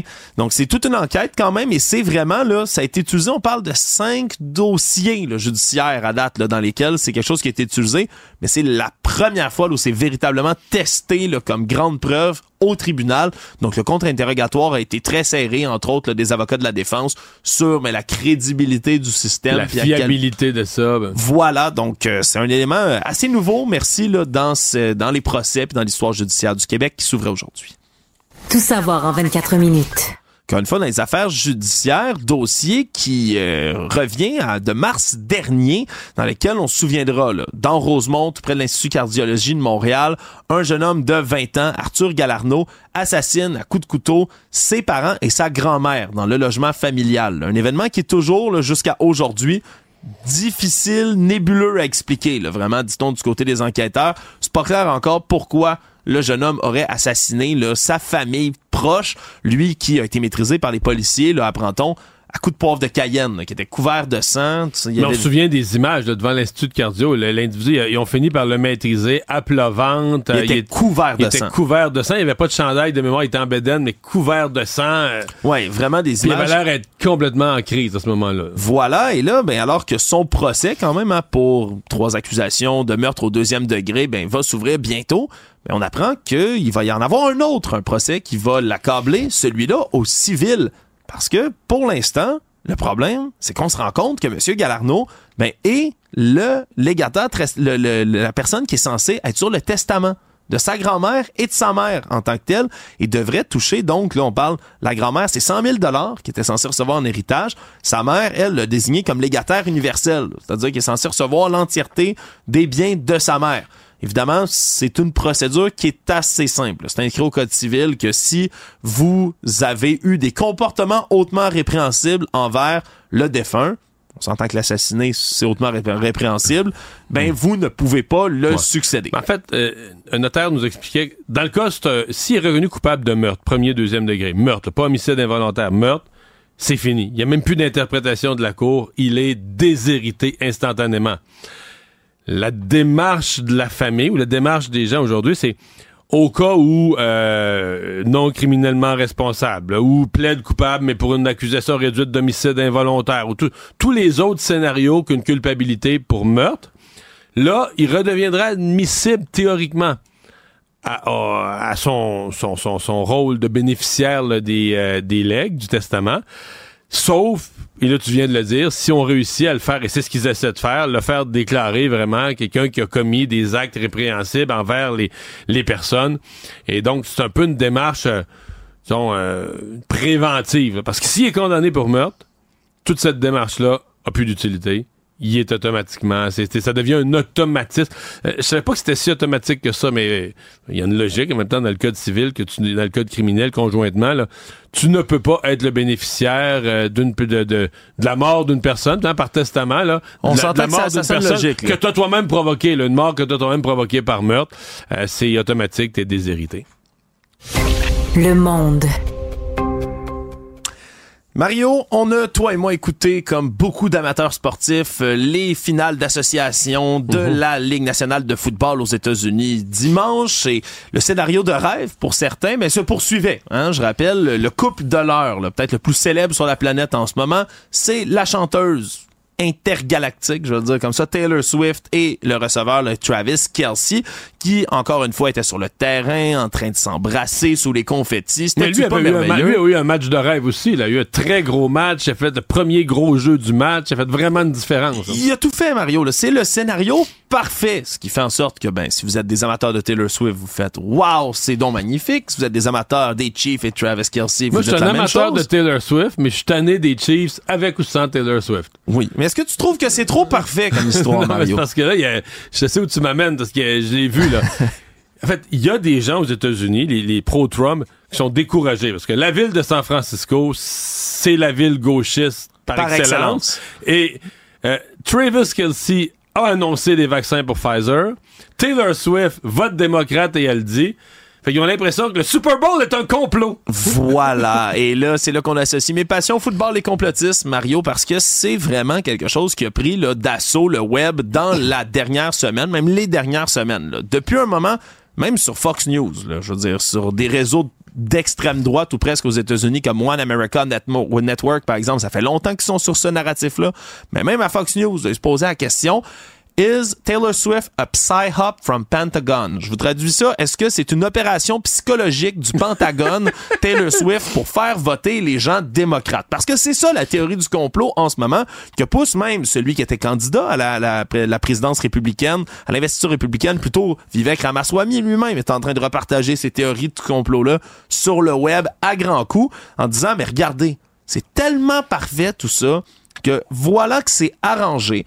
Taylor Swift. je pense que Dan Campbell, là, il y a quelqu'un qui de la Maison Blanche qui disait dans l'oreille, euh, euh, botte pas, botte pas, prends pas le 3 points. Voilà, il pense que c'est complètement arrangé, que la partie qui s'en vient là, du Super Bowl, Écoutez pas ça, on s'en fout. Les 49ers ont aucune chance de gagner. Les arbitres vont faire en sorte que les Chiefs de Kansas City l'emportent, que Travis Kelsey et Madame Swift ben, vont avoir leur espèce de lune de miel fantastique dans laquelle ben, Taylor Swift va prendre le micro et annoncer qu'il faut voter pour les démocrates et que là, propulsé par la popularité de la chanteuse qui ensorcelle les jeunesses, Mario, si je reprends les termes de ceux-là, ben va venir faire ça. Regardez, je vous fais écouter un petit extrait de Allison, une des présentatrices de One American Network. Écoutez comment ça sonne aux États-Unis. America's pop star celebrity sweetheart joins forces with the top dog in the NFL, playing for the team that's going to the Super Bowl. I mean, let's be real here. This is bread and circuses on steroids. Major League Sports, in and of itself, is nothing but a psyop. Get kids plugged into the cycle of going to public indoctrination camps. L'endoctrinement public, des camps d'endoctrinement pour les enfants. Ils écoutent le Super Bowl. C'est, c'est quelque chose qui est repartagé, puis malheureusement, mais ben, ça s'est traduit, par exemple, sur X, anciennement Twitter. Euh, on a dû désactiver les recherches sur Taylor Swift. Il y avait des gens qui produisaient du faux contenu pornographique généré par intelligence artificielle sur Madame Swift, des menaces de mort. Euh, vraiment, ah. un égout à ciel ouvert, malheureusement, sur les réseaux sociaux. Reste qu'elle risque d'être présente quand même au prochain Super Bowl. Elle va être la vedette du prochain Super Bowl. C'est ce qu'on va voir, Mario. Est-ce que Travis Kelsey va la demander en mariage sur le terrain en mettant le genou à terre pour le dernier jeu? Au fond de moi, j'espère qu'il va échapper le ballon d'une façon ridicule à un moment clé. Résumer l'actualité en 24 minutes, c'est mission accomplie. Pour savoir ce qu'il y a à comprendre, Mario Dumont. Isabelle Maréchal. Tous les trois mois, il faut que tu arrives avec un nouveau produit. Là. Tout le temps, tout le temps, tout le temps, tout le temps. Mario Dumont. Comme on dit en québécois que ça a fessé, là. La rencontre. Maréchal Dumont. Je sais pas comment on va y arriver. Bonjour Isabelle. Bonjour Mario. Ah, Est-ce que t'aimes, toi, quand on te présente le terminal pour payer au restaurant puis qu'il n'y a même plus le 15% c'est 18, 22, 25? T'as remarqué toi aussi? Ben oui. Et des en fait, je vais te dire, c'est ton sujet aujourd'hui, mais j'ai écrit mon texte, et je peux plus le changer, déjà parti au journal à cette heure-ci, mais j'ai écrit là-dessus demain. là. Ouais, ben tu me, donnes- tu me diras ce que t'en penses. Moi, écoute, je trouve ça, sincèrement, je trouve qu'il y a aujourd'hui une inflation dans le, le principe même du pourvoir dans les commerces. Mais il faut être généreux. Que, que juste pas d'allure. Là, on a dépassé les bornes. Puis là, on parle même pas de générosité. là. Il y a un problème. Et aujourd'hui, il y a un sondage d'une une application de finances personnelles qui s'appelle Hard Bacon qui a, qui a fait un sondage, donc auprès d'à peu près 600 personnes, un peu partout au Canada. Et les résultats sont très Mais, mais intéressants. c'est intéressant, c'est qu'ils Oui. ont sondé, je vais le dire dans mes mots, mais ils ont sondé le malaise. Voilà. Ils n'ont pas sondé tant que ça des faits. Ils ont demandé, sentez-vous une pression? Êtes-vous mal à l'aise quand on vous prend? Puis j'ai- j'ai- je trouvais que c'est une question intéressante parce, Tout à fait, parce qu'on est au cœur du problème, là. C'est ça, c'est sur, les, sur la perception. Et, et plus de 60% des gens ont dit, ben moi, je me sens manipulé euh, à donner un pourboire. Mais je le donne pareil dans Mais bien je des donne cas. pareil, puis c'est beaucoup la faute des fameux terminaux de paiement, parce que quand on me présente le terminal, je, je me retrouve un peu sur le fait accompli. Tu sais, tu veux pas tarder le c'est groupe. parce que si tu veux donner 15, il faut tailler dans autre montant. Oui, puis là, Il des- faut, faut tailler. Ça se fait, c'est pas si compliqué. Oui, mais, mais, c'est moi encore euh, avant-hier, tu vois, je payais un truc puis je, je voyais ça c'était exactement ce que tu dis puis souvent tu dis ben c'est normalement c'était 15, 18, 20. Là c'est devenu 18, le 15 a pris le bord, 18, 22, 25. Et souvent maintenant une des stratégies parce que c'est pensé, on met le 25 en premier, ce qui fait que des fois tu fais Tu un, vois le cinq, ouais. Là, tu tu sais, tu, exactement. Fait que les gens se trouvent des fois à mettre, et c'est ce qu'ils disent, euh, les gens disent 65% des gens ont laissé un pourboire uniquement parce que le terminal de paiement offrait l'option du pourboire qu'ils ont donné, mais dans les Mais Isabelle, les gens ben, voulaient donner 10% à peu près, tu vois? Ouais, mais Moi- si moi, tu veux, mais si tu donnes, mettons, 25, tu sais que c'est pas 25, là. C'est 29. Ah ben oui, et Parce ça, c'est l'autre enjeu. Non, non, parce que c'est calculé sur la taxe. là. Sur la taxe. Puis la taxe, c'est de l'argent qui s'en va direct au gouvernement. Là, ça n'a pas rapport avec ton repas ou ta transaction. C'est- comme dans la transaction, il y a un montant que tu prends que tu envoies direct au gouvernement, aux Mais deux gouvernements, ridicule. Québec, Ottawa. Mais ça, tu devrais tu devrais pas payer du pourboire sur ce qui est la envoyé. taxe sur du pourboire? Ben non. Là, tu trouves à payer. On taxe ton pourboire. C'est-à-dire que tu payes un pourboire sur la taxe. Ton pourboire est calculé sur le montant avec taxe. Exact, c'est exact. Fait que t'as- fait que mais ton- ça même, bon si tu donnes, même si tu donnes 15, Ouais. si tu le donnes sur le terminal, tu donnes 17,25. Exactement. Moi, j'ai une bonne façon. Tu sais, quand tu veux donner 15 là, dans, dans le sondage, j'ai Tu donnes, dit... il y tu a- donnes la taxe. a- ben, tu donnes les taxes. Tu sais, pas besoin de gosser tellement. Ça équivaut à 15% de taxes qu'on paye. Tu sais. Alors, tu donnes l'équivalent du pourboire. Mais aujourd'hui, tu donnes 15% tu te fais regarder de travers, Mario. là. C'est comme... Ben avez-vous aimé le service? Oui, vous n'êtes pas content? Je, vous donne 15% c'est correct. OK, en tout cas. Moi, j'ai eu ce genre de face-là. Puis là, t'es gêné parce que là, en plus, euh, les gens se disent, bon, ça y est, elle est pas généreuse. Mais, mais il y a un moment donné, les gens finissent par dire, moi, je ne vais plus au restaurant pour ça. Puis dans, dans, dans le sondage, ils ont aussi euh, euh, colligé toutes sortes de commentaires des gens. Puis il y a des gens qui disaient, puis je vais t'en lire quelques-uns des, des commentaires des gens. Il y en avait un qui dit, moi, je jette l'éponge par rapport au pourboire. Ça, c'est un client qui dit ça. Il dit, moi, je peux pas me permettre de payer 20% pour des repas déjà que je juge trop cher au resto. Fait que donc, ce que je fais, c'est que désormais, je mange à la maison. Je ne vais plus au restaurant. Il dit, les serveurs n'ont donc plus de pourboire et les restaurants n'ont plus de clients. Les restaurateurs n'ont plus de clients. Fait que d'une certaine façon, c'est comme si tu t'annihiles ton, ton, tu t'antagonises tes clients. Tu te les mets à dos en partant, alors que dans le fond, c'est des tactiques de commerçants là, pour que les consommateurs se sentent obligés de laisser plus que qu'ils voudraient bien. Mais d'une certaine façon, tu t'aliènes la clientèle en moi, faisant qu'on mette, ça. qu'on- mettons qu'on mette 15, 18, 20, ou 15, 18, 22, ça, je suis à l'aise avec ça. Si tu mets le 15, qui est le standard, puis si tu as été satisfait, puis tout ça, tu mets plus. Puis si tu as vécu des insatisfactions, puis tu veux mettre moins, là, tu rentres autre montant. Moi, tant qu'on met le 15, puis des montants supérieurs, je trouve ça légitime. Puis souvent, moi, je mets pas le 15. Je vais mettre plus, tu sais, parce que j'ai eu un bon service, je suis content. Puis je me dis, moi, je suis plus en moyen financièrement, probablement que la personne qui fait le service. Fait que, tu sais, c'est quand on met plus le 15, c'est comme si là, on dirait qu'on t'amène ailleurs, qu'on on, enlève le standard. Puis là, puis tu te sens, ben, comme la personne le, le dit, ben tu te sens un petit peu manipulé, un petit peu poussé vers d'autres choses. Tout à fait. Puis euh, là, l'inflation dans le pourboire a même maintenant atteint ce que j'appelle le non-service à la clientèle. Ouais, parce un comptoir. Ben, tu vas dans un comptoir, une boulangerie, par exemple, là, tu veux payer ton, ton pain puis tes, tes, croissants, tu sais, puis t'en prends six pour prendre... De, tu fais ça, toi? T'en prends six pour payer la taxe. Tu sais que si t'en prends six, tu payes pas de taxe. T'en prends deux, tu payes la taxe. Oh, ils ont fait un meeting à Ottawa là, pour figurer ça. Moi, sincèrement, je la comprends pas, mais bon. Non, parce qu'il n'y a pas de taxe sur l'épicerie. Ouais, mais il y a de la taxe sur la restauration, les produits individuels. Avec si t'en prends six, ça devient comme, ça devient comme un, l'épicerie. Ridicule, à mon avis. Compliquer les affaires pour rien, là, c'est bon. Alors, t'arrives, euh, t'arrives à la caisse de ta boulangerie, puis tant le, le, terminal de paiement au pourboire. Fait que là, sous, moi, je ben, non, non, mais des fois, t'as pas de nom. Fait que là, tu fais, excusez-moi, c'est parce que. Faut que tu mettes zéro. Là, t'as l'air, là, t'as l'air t'as l'air vraiment de chipette. De Séraphin Poudrier. Oh mon Dieu! Ça, j'haïs ça parce qu'on se sent vraiment mal, tu sais. Mais pourquoi on se sent mal? Pourquoi nous, comme consommateurs, on devrait se sentir cheap et, et, et complètement déplacé alors que dans le fond, moi, j'aimerais, tu sais, quand tu vas parce en France. Parce qu'à ce compte-là, là, tu, si tu dis que, ben, parce que dans une boulangerie, tu te pourrais aussi donner du pourboire au, à l'agriculteur qui a fait le blé, là. Mais là, tant qu'à ça, tout le monde va en avoir. tout, le monde, tout, tout, le monde en mériterait, tu sais. Est-ce que, tu sais, quand tu vas chez le coiffeur, par exemple, moi, je vois les gens, là, ça met. Puis ça, c'est une, une façon de faire un peu à mon avis, on n'a plus de comptant. Moi, j'ai, j'ai pas de comptant. Je m'en veux on plus itinérants. J'ai plus d'argent. Quelqu'un vient me quêter quelque chose. Je fais comme, oh mon Dieu, attends, je me trimballe avec des bars puis de la bouffe, mais j'ai, pas d'argent. Avant, mais ah, c'était un dollar. Après ça, c'était des deux dollars. Mais, mais là, il y a, y, a y a, des dames que je vois des fois donner un deux dollars et tout. Mais c'est rare. Ou alors, si tu as un billet, ben c'est cinq dollars. Là, ça fait tu sais, tu te fais coiffer, ça coûte 40 pièces, tu donnes 5 dollars de, pourboire à la personne qui t'a lavé les cheveux, 5 dollars à la personne qui t'a séché les cheveux. Euh, là, ça, là, à un moment donné, plus la taxe, parce que tu payes 15% de taxe. Idem dans les restaurants, les cafés, tu sais, tu as, la taxe, puis, le pourboire, puis tu le fameux 15% Fait que tu dis, ça te dérange pas, mettons, de donner 20% Tu rajoutes 15% ça fait 35% en plus du prix. Comment veux-tu qu'il n'y ait pas ce problème dans les commerces, Mario, là où il y a du service, que les gens hmm. disent, moi, j'ai plus les moyens d'aller là. Puis moi, je trouve que, tu sais, quand tu vas en France, tu te poses pas la question. Le pourboire est dans le prix. Moi, j'adorerais ça parce qu'en plus, quand tu vas en groupe là, dans les restos, là, tout le monde se regarde. Là, on sépare la facture. Là, combien tu mets de pourboire? Hmm. Il y en a tout le temps qui veulent mettre moins de pourboire que d'autres. C'est toujours une discussion à n'en plus finir.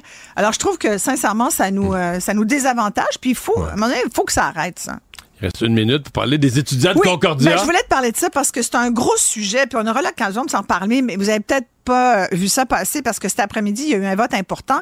Il y aura trois jours de grève demain jusqu'à vendredi. Donc, mercredi, jeudi, vendredi, les étudiants euh, de l'Université Concordia vont faire la grève, les facultés des arts, mais plus largement géo, chimie, physique. Euh, il y a vraiment euh, euh anthropologie. Contre la hausse des frais de scolarité des étudiants étrangers. Voilà. Et moi, ce que je trouve un peu dommageable là-dedans, tu peux être contre la hausse des frais de scolarité pour toutes sortes de raisons. Tu peux trouver que c'est inéquitable, que ça va nuire à ta clientèle, même si sincèrement, je veux dire, les universités anglophones font leur chou gras avec ce qu'on appelle maintenant le e-université, c'est-à-dire l'université à distance. Les cours coûtent le même prix. C'est des vidéos que tu regardes quand tu as le temps.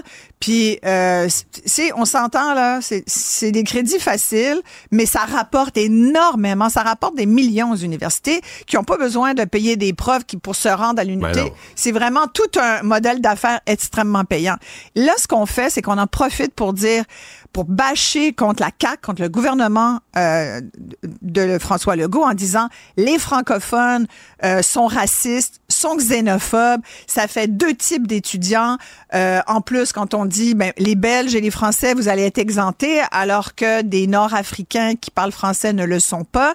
ça, ce sera peut-être à corriger. Je dis pas que la loi de la ministre de l'Éducation supérieure est parfaite, mais moi, je pense que demander 12 000 dollars, alors que ça coûte 17 000 dollars avoir un étudiant étranger ici, ils payaient 9 000 jusqu'à maintenant, leur demander 12 000 dollars je pense que c'est quand même assez Ben, raisonnable. en fait, c'est pas aux contribuables québécois à subventionner les, Ben études, non, les ben études d'étudiants étrangers. C'est ça la Oui. grande question. Merci Isabelle. Alors, une À autre demain. grève étudiante. Ah, enfin, enfin, enfin.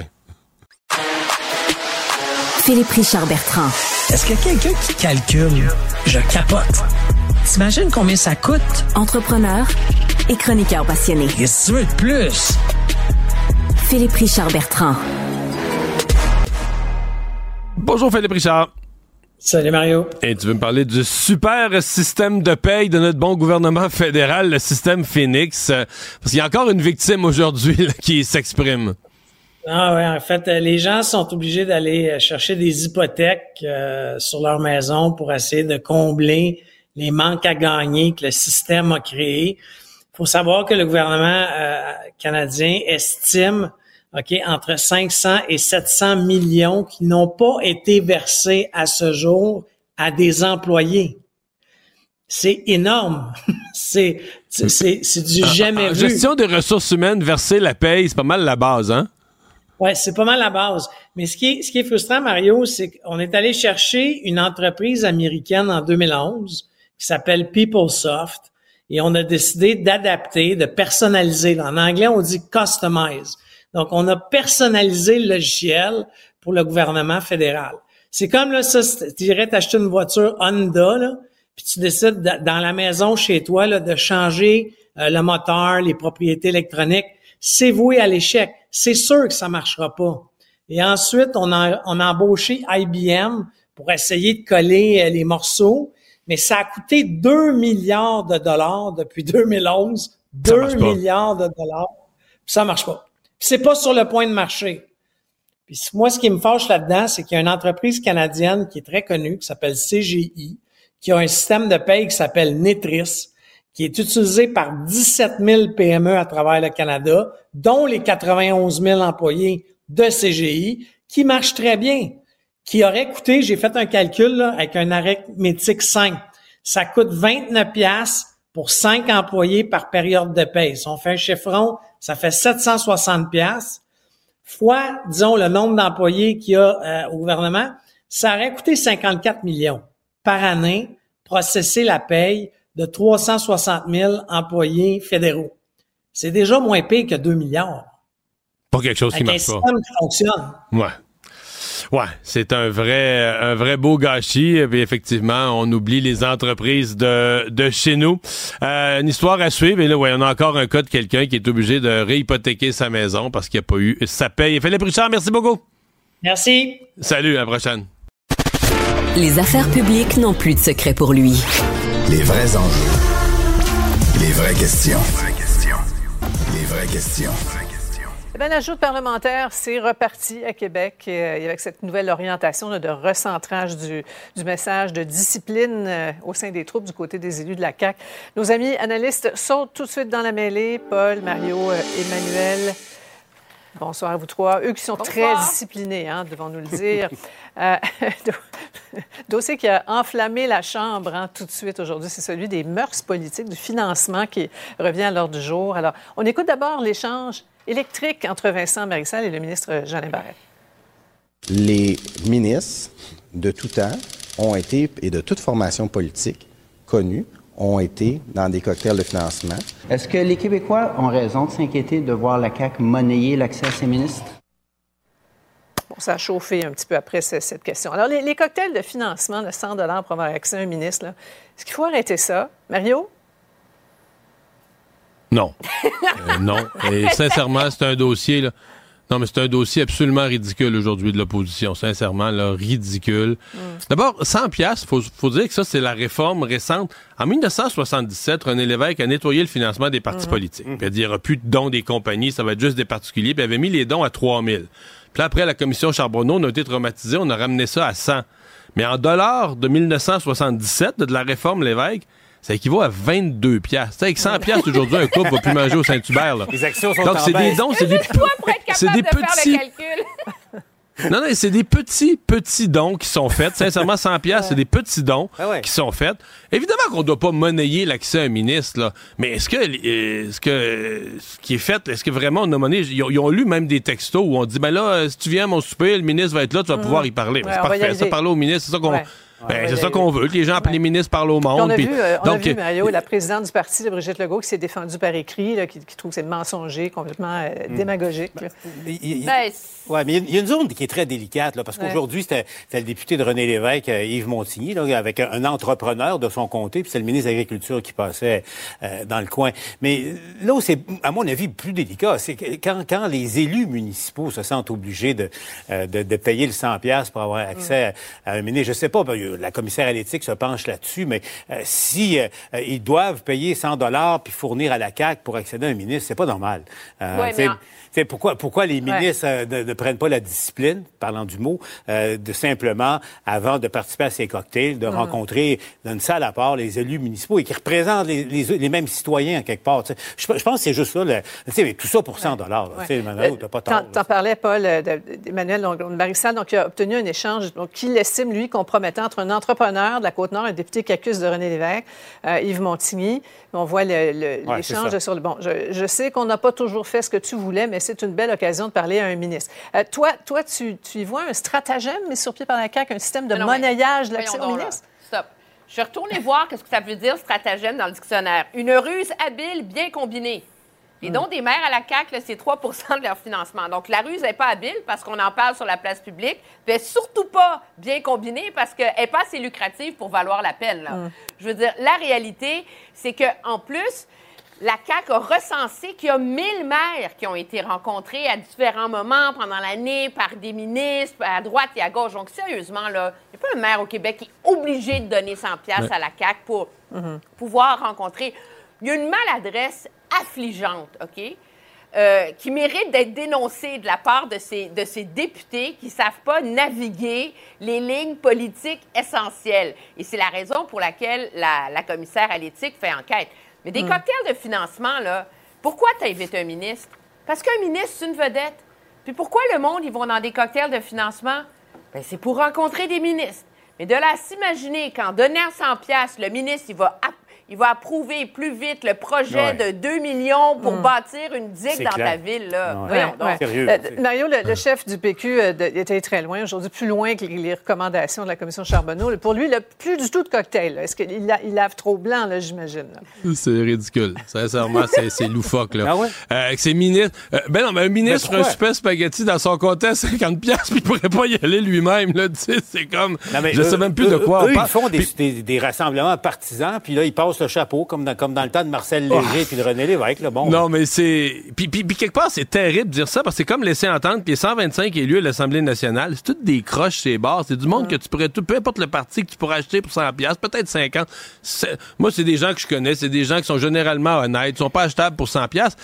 Et en passant, puisqu'on parle de financement politique, je rappellerai quand même que quand je disais tout à l'heure, la limite de 100$, piastres, ça veut dire que les partis ramassent plus d'argent dans le monde, là, par des dons, par leur campagne de financement. Les gens se demandent à la maison, mais où est-ce qu'ils prennent leur argent? Ben, c'est les contribuables qui payent. On est la seule place sur Terre. Il n'y a pas une autre province canadienne. Il n'y a pas un autre pays sur Terre. Croyez-moi, là. Pas un autre pays où c'est le gouvernement, c'est l'État qui signe des chèques aux partis politiques à coût de 100 000 piastres puis de millions. Les partis politiques, vi- vi- les partis politiques ici vivent au crochet des contribuables. C'est aussi ça. tout. Puis là, il y en a qui veulent soit encore pire, qu'il n'y ait plus de dons pantoute. Puis, hey, hey, hey, hey. Mais moi, je suis pas surprise que, que Paul Saint-Pierre Plamondon soit allé dans Ouais. cette surenchère angélique. La réalité, c'est que c'est la cause du PQ, cette affaire-là. On en parle maintenant, mais ça fait depuis 2020 qu'ils sont stickés là-dessus, qu'ils sortent des nouvelles là-dessus, Ouais. fassent croisade contre ça. Moi, le risque que je vois interdire aux ministres d'aller dans des cocktails de financement, c'est que là, qu'est-ce qu'on va faire? On va mettre les ministres sous une bulle. Ils vont rencontrer des gens dans des chambres de commerce, ouais. dans des organisations. Puis à la foire là, du petit village, là, la fin de semaine. Mais tu sais, on va pas Mm. leur faire confiance. là. Bien, alors, c'est un sujet clairement qui, qui vous allume, mais je dois éteindre le feu parce que je veux vous entendre sur l'autre dossier majeur, les, les RPA. On a vu les, les chiffres, on a connu une série de, de- de fermetures, là, 500 dans les cinq dernières années de, de RPA. C'est- Bon, Québec qui met sur la table une bonne somme, 200 millions et tout et tout. Vous y voyez comme un bandage ou une mesure là, qui va euh, vraiment éviter d'autres fermetures, Paul? Ben, D'abord, c'est une mesure qui est très attendue. Et, et je le dis, dit, Sophie, comme je le pense, parce que probablement que les gens à l'écoute, il n'y a, pas grand monde qui n'a pas un membre de sa famille, soit ses parents ou, ou, peu importe, qui est aux prises avec un grave problème en ce moment. Les personnes âgées ou au soir de leur vie qui doivent payer des frais incroyable pour, pour, pour euh, une résidence en RPA et dès que leur santé décline un peu, ça devient un casse-tête terrible. C'est un grave problème de société euh, mm. au Québec et c'est un premier pas. Ça réglera pas tout, mais ça va soulager bien des gens qui nous écoutent. Voilà. On poursuit la discussion dans un petit moment. Il sera question de la Caisse de dépôt qui abandonne l'étude du prolongement du REM euh, sur la rive sud vers Longueuil. Restez avec nous. Pour savoir ce qu'il y a à comprendre, Mario Dumont. Alexandre, on voudrait tous faire partie de la famille d'une légende, là, d'avoir dans, dans, dans ses aïeux quelqu'un qui est dans le dictionnaire. Ben oui, puis particulièrement du côté d'une dame au Brésil, une nouvelle qui était sortie dans les médias brésiliens il y a quelques jours, mais que j'ai réussi à repérer euh, il y a pas longtemps. Une dame de 60 ans, Maria Doscoro Azeveno, qui elle dit être la huitième et dernière enfant de Pelé, la légende, le dieu vivant du soccer qui est malheureusement décédé en décembre 2022. Et là, ça commence la controverse parce que dans le testament de Pelé, lui-même aurait écrit qu'il est persuadé avoir un huitième enfant. Il y en a déjà sept qui sont connus, établis, mais disait peut-être avoir une fille, justement, qu'il n'avait jamais reconnue publiquement. Et là, du côté de la dame, ben on dit... Peut-être... Euh, Ouais, mais disons, ça, ça, commence mince. Et là, la dame de 60 ans, elle dit, ben, moi, en 2019, Pelé m'avait dit, oui, on va passer un test de paternité, on va le faire, mais là, il était trop malade, c'était la pandémie de COVID, fait qu'on n'a jamais eu le temps de faire le test de paternité, il est mort, mais moi, je vous le jure, je suis sa huitième fille. Elle aurait été pourquoi placée en adoption? Euh? Ouais, c'est ça qu'on comprend pas trop. Là. Semble-t-il que la mère, elle aurait jamais voulu dire à Pelé qu'elle avait été enceinte. Elle lui avait jamais confié, mais par la suite, elle l'aurait dit à sa fille, elle est morte depuis. Donc on a toute cette histoire-là qui se déroule. Le truc, c'est que là, ben la dame en question veut faire exhumer le corps de Pelé, le faire sortir de terre pour aller faire un test d'ADN, bien évidemment, avec la dépouille de la légende du soccer problème, c'est qu'on donne pas l'autorisation d'exhumer des gens un peu pour rien.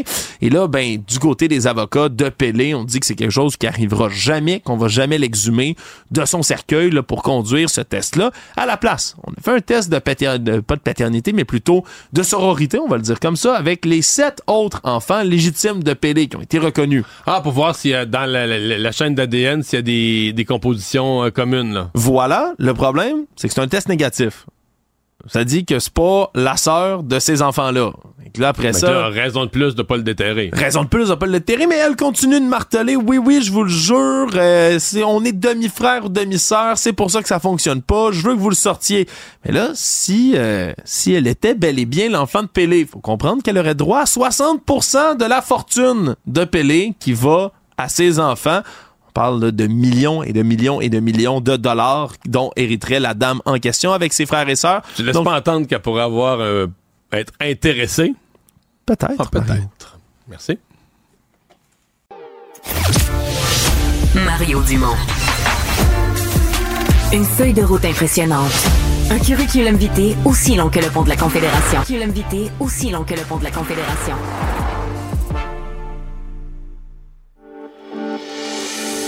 Alors, on poursuit notre jour des analystes avec un autre sujet qui a fait couler beaucoup d'encre, le prolongement du REM. Après trois ans d'analyse, CDPQ Infra se, désiste du côté de la rive sud. Euh, bon, on manque de bras. On a toujours à l'esprit hein, ces, nombreuses pannes du segment existant qui sont nombreuses. Euh, Est-ce qu'il faut toujours avoir confiance dans CDPQ Infra comme maître d'œuvre de ce genre de grands projets d'infrastructure? Manuel, t'en penses quoi? Je pense que tout ce va-et-vient illustre le risque de tout mettre dans la cour de CDPQ mhm. Infra. euh, le problème, c'est pas qu'elle puisse être en charge d'un projet comme le REM, encore qu'on voit tous les problèmes qu'il y a. Mais il ne faut pas oublier que CDPQ Infra, ces projets ont pour objectif la rentabilité. Il mhm. ah faut que ça fasse de l'argent. Et ça, inévitablement, ça impose un biais, ça transforme la façon dont on conçoit les projets, dont on les organise. Et c'est là qu'à un moment donné, si on veut que les gens se tournent vers le transport en commun, il faut que le transport en commun devienne un bien public là, auquel on contribue. Euh, moi, je pense qu'il y a un gros, gros problème avec le fait de tout donner à CDPQ Infra. C'est ce qu'on voit en ce moment. Hmm. En même temps, on va donner ça à une nouvelle agence. Il n'y en a pas une agence à Montréal qui s'appelle l'agence de transport Comment? métropolitain? Comment elle s'appelle? Ouais. Il y en a plusieurs. là. On, on a perdu, on a perdu le fil. Mais là, c'est la régionale, c'est l'agence la grande régionale. agence. Ben, oui, mais alors, il y en a une agence. Ouais. Ouais. En même temps, euh, Sophie, Ouais, l'autre, euh, le projet de Longueuil, il faut comprendre, c'est un prolongement. Ça, ça joindrait ce qui est déjà en place à Brossard et puis pour ceux qui sont pas du métro. coin, exactement. Ça, ça aurait dû être un naturel. Normalement, c'est à la enfin, à la filiale de la, la caisse, parce que c'est un prolongement de, de son premier segment de réseau. Mais c'est clair que le mandat que le gouvernement Legault a donné à la caisse à Québec, qui, qui va bien au-delà de, de, euh, du REM et qui est, euh, enfin, réfléchir à- au projet le plus structurant à Québec pour les, les, les trois prochaines décennies, fait en sorte que euh, SDPQ Infra est, est complètement débordé, c'est clair. Et, et probablement que ce que la mairesse, tu l'avais en entrevue, euh, Mario, mais ce que de Longueuil disait, au fond, c'est que c'est probablement une bonne chose parce que euh, la caisse n'est pas Ben oui. capable, Ouais, est ben, pas ben, capable de, faire on, on face va tout ça. l'entendre, Paul. Justement, on va l'entendre. C'est un soulagement pour elle. On va l'écouter. On ne croit pas que la caisse est la mieux placée pour être le maître d'œuvre euh, du projet parce qu'on sait que la caisse présentement a d'autres priorités, notamment la gestion de la première branche du REM, la complétion euh, des différents chantiers en cours. Bon, la ministre des Transports, Mme Guilbeault, euh, Mario dit la même chose, hein, que l'organisme en a trop dans son assiette, finalement. là. Mais, euh, tu sais, moi, je me mettais, j'écoutais tout ça aujourd'hui, je me mettais dans la peau des gens de Québec, là. Tu dis, OK, nous, ils nous envoient pour sauver, soi-disant, le tramway ou trouver une solution miracle, ils nous envoient CDPQ Infra. Mais là où était CDPQ Infra à Longueuil, ils partent, puis la mairesse, elle, elle se sent pas abandonnée, elle est bien contente des fois à partir de là. Euh, c'est tout ça est assez bizarre. Puis moi, tout ça me dit en même temps que euh, Emmanuel l'a bien dit. Là, tu sais, le, le but de la caisse de dépôt, c'est notre bas de laine. là. Ouais. Fait que le but, c'est de faire des projets s'ils sont rentables, d'investir dans des infrastructures si ça rapporte. Et là, je me demande, est-ce qu'on est, est-ce que c'est la, la défaillance de notre ministère des Transports, notre capacité de régler des projets de transport en commun? On en a donné un à la caisse de dépôt, à CDPQ Infra, puis ils l'ont fait. Puis on dit tabarouette, nous autres, les projets se font jamais. Puis là, on- à un moment donné, on a, on a une organisation dans notre société qui, en quelques années, ils font apparaître. Fait que là, on voudrait tout leur donner. Mais je suis pas sûr que c'est leur mandat à long terme de tout développer le transport en commun au Québec. Là. Puisqu'on parle de transport, euh, Emmanuel, jason un peu de la fameuse application euh, Arrive-Can, hein, qui a coûté en bout de ligne, quoi, pas loin de 56 millions. Euh, et on a à l'esprit le, le formidable fiasco de Phoenix. L'ombudsman qui nous en apprend des, des- des belles, est-ce qu'on est devant un autre beau scandale, selon toi? Euh, oui, un scandale, moi, je dirais, dont on ne connaît pas l'ampleur. C'est quand même horrifiant de lire le rapport de l'Ombudsman à l'approvisionnement. là. Un appel d'offres truqué pour cibler un seul fournisseur. Des contrats sans aucune ré- reddition de compte. Donc, tu payes sans avoir de moyens de vérifier si ça a été fait, à tel point que soit, c'est quoi, 76% euh, des contrats où finalement il n'y a personne qui a travaillé. Euh, des contrats bidons. Moi, ça me fait penser à ce qui a mis la feu aux poudres du scandale des commandites, qui est, rappelez-vous, les contrats à 500 000 à groupe action là, pour les, Mhm. les rapports photocopiés. Parce que le problème, ce que de plus inquiétant là-dedans, c'est que le fonctionnaire qui est montré du doigt et dont l'intégrité est remise en question, c'est pas un petit fonctionnaire là, qui donnait des contrats. Au cœur de toute la controverse, c'est le responsable des TI au ministère. Il en a donné, lui, des contrats. Mhm. Fait que la question qu'on se pose, c'est est-ce qu'il y en a d'autres perles comme ça? Et est-ce qu'Arrive Cannes, c'est la pointe de l'iceberg? Moi, j'ai bien hâte, en tout cas, euh, de voir le rapport de la vérificatrice générale le 12 février. Un mot là-dessus, Mario Paul? Ben, c'est le scandale, le parallèle avec le scandale des commandites, c'est sûr qu'on l'a tous en tête. là. Les montants d'argent seraient plus petits dans ce qu'on voit aujourd'hui. Si on compte les années, peut-être dix fois plus petits. Ouais. Mais le modus operandi, là, de donner des contrats à des firmes pour du travail qui est pas fait, ça y ressemble, hein? En même temps, est-ce qu'il y a une jonction à faire avec des intérêts proches du régime et tout ça? On ne le sait pas. euh, on ne le sait pas du tout. Mais ça, C'est ça. tu sais, ça- c'est parce que ça s'ajoute à, à- à d'autres euh, déraillements de- du Mhm. fonctionnement de l'appareil d'État Ouais. fédéral au cours des Et dernières pour années. une application, Paul, d'une complexité. Je ne sais pas si vous l'avez utilisé. Oh. C'était quelque chose. Oh, Bref, passez une très belle soirée. On se retrouve demain. salut. Probablement capable de vous battre à n'importe quel jeu de société, Mario Dumont. En débattant des enjeux de société. la rentrée parlementaire de la CAQ qui a été euh, gâchée par des accusations de méthode de financement euh, que certains des partis d'opposition ont qualifié d'issus du passé où on monnaierait, l'accusation c'est ça, c'est qu'on monnaie, on fait payer des gens pour rencontrer un ministre. Tu veux rencontrer un ministre, faut que tu payes, faut que tu viennes à un de nos soupers à 100 dollars. Réaction vive euh, d'une par lettre ouverte, signée de la main d'une personne qu'on entend à peu près jamais, la directrice générale et membre fondatrice de la coalition Avenir Québec, Brigitte Legault. Madame Legault, bonjour. Bonjour, Monsieur Dumont. Est-ce que vous avez ramené des vieilles méthodes de financement dans la CAQ? non. La CAQ a a existé en 2012, à peine un an avant la commission Charbonneau et pendant euh, la réforme de la loi électorale auquel j'ai participé moi-même. Ça va faire dix ans déjà. Et euh, moi, je pensais qu'en mettant un plafond symbolique de 100 dollars pour une contribution financière, que jamais personne n'aurait eu des doutes de manœuvre euh, frauduleuse ou avoir une idée d'échange de services ou quoi que ce soit. Et c'est drôle, hein, la loi, elle est en vigueur depuis le 1er janvier 2013 et on est dix ans plus tard, puis là, on se pose des questions sur le 100 dollars. Hmm.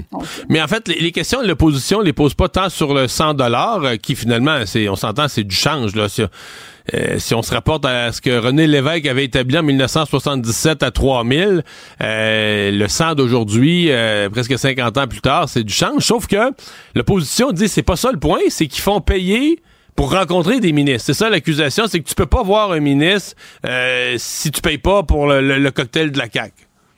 Oui, mais on a fait la démonstration très claire, M. Dumont, que nos ministres sont sur le terrain. Et euh, j'ai répondu à une demande dans un comté, et exemple Charlevoix, Côte-de-Beaupré, 23 présences de ministres, dont le premier ministre aussi s'était déplacé pour un seul cocktail en deux ans. Donc, nos ministres sont sur le terrain, ont rencontré des milliers de gens et de maires, entre autres. Donc, je pense pas que l'accès est un problème.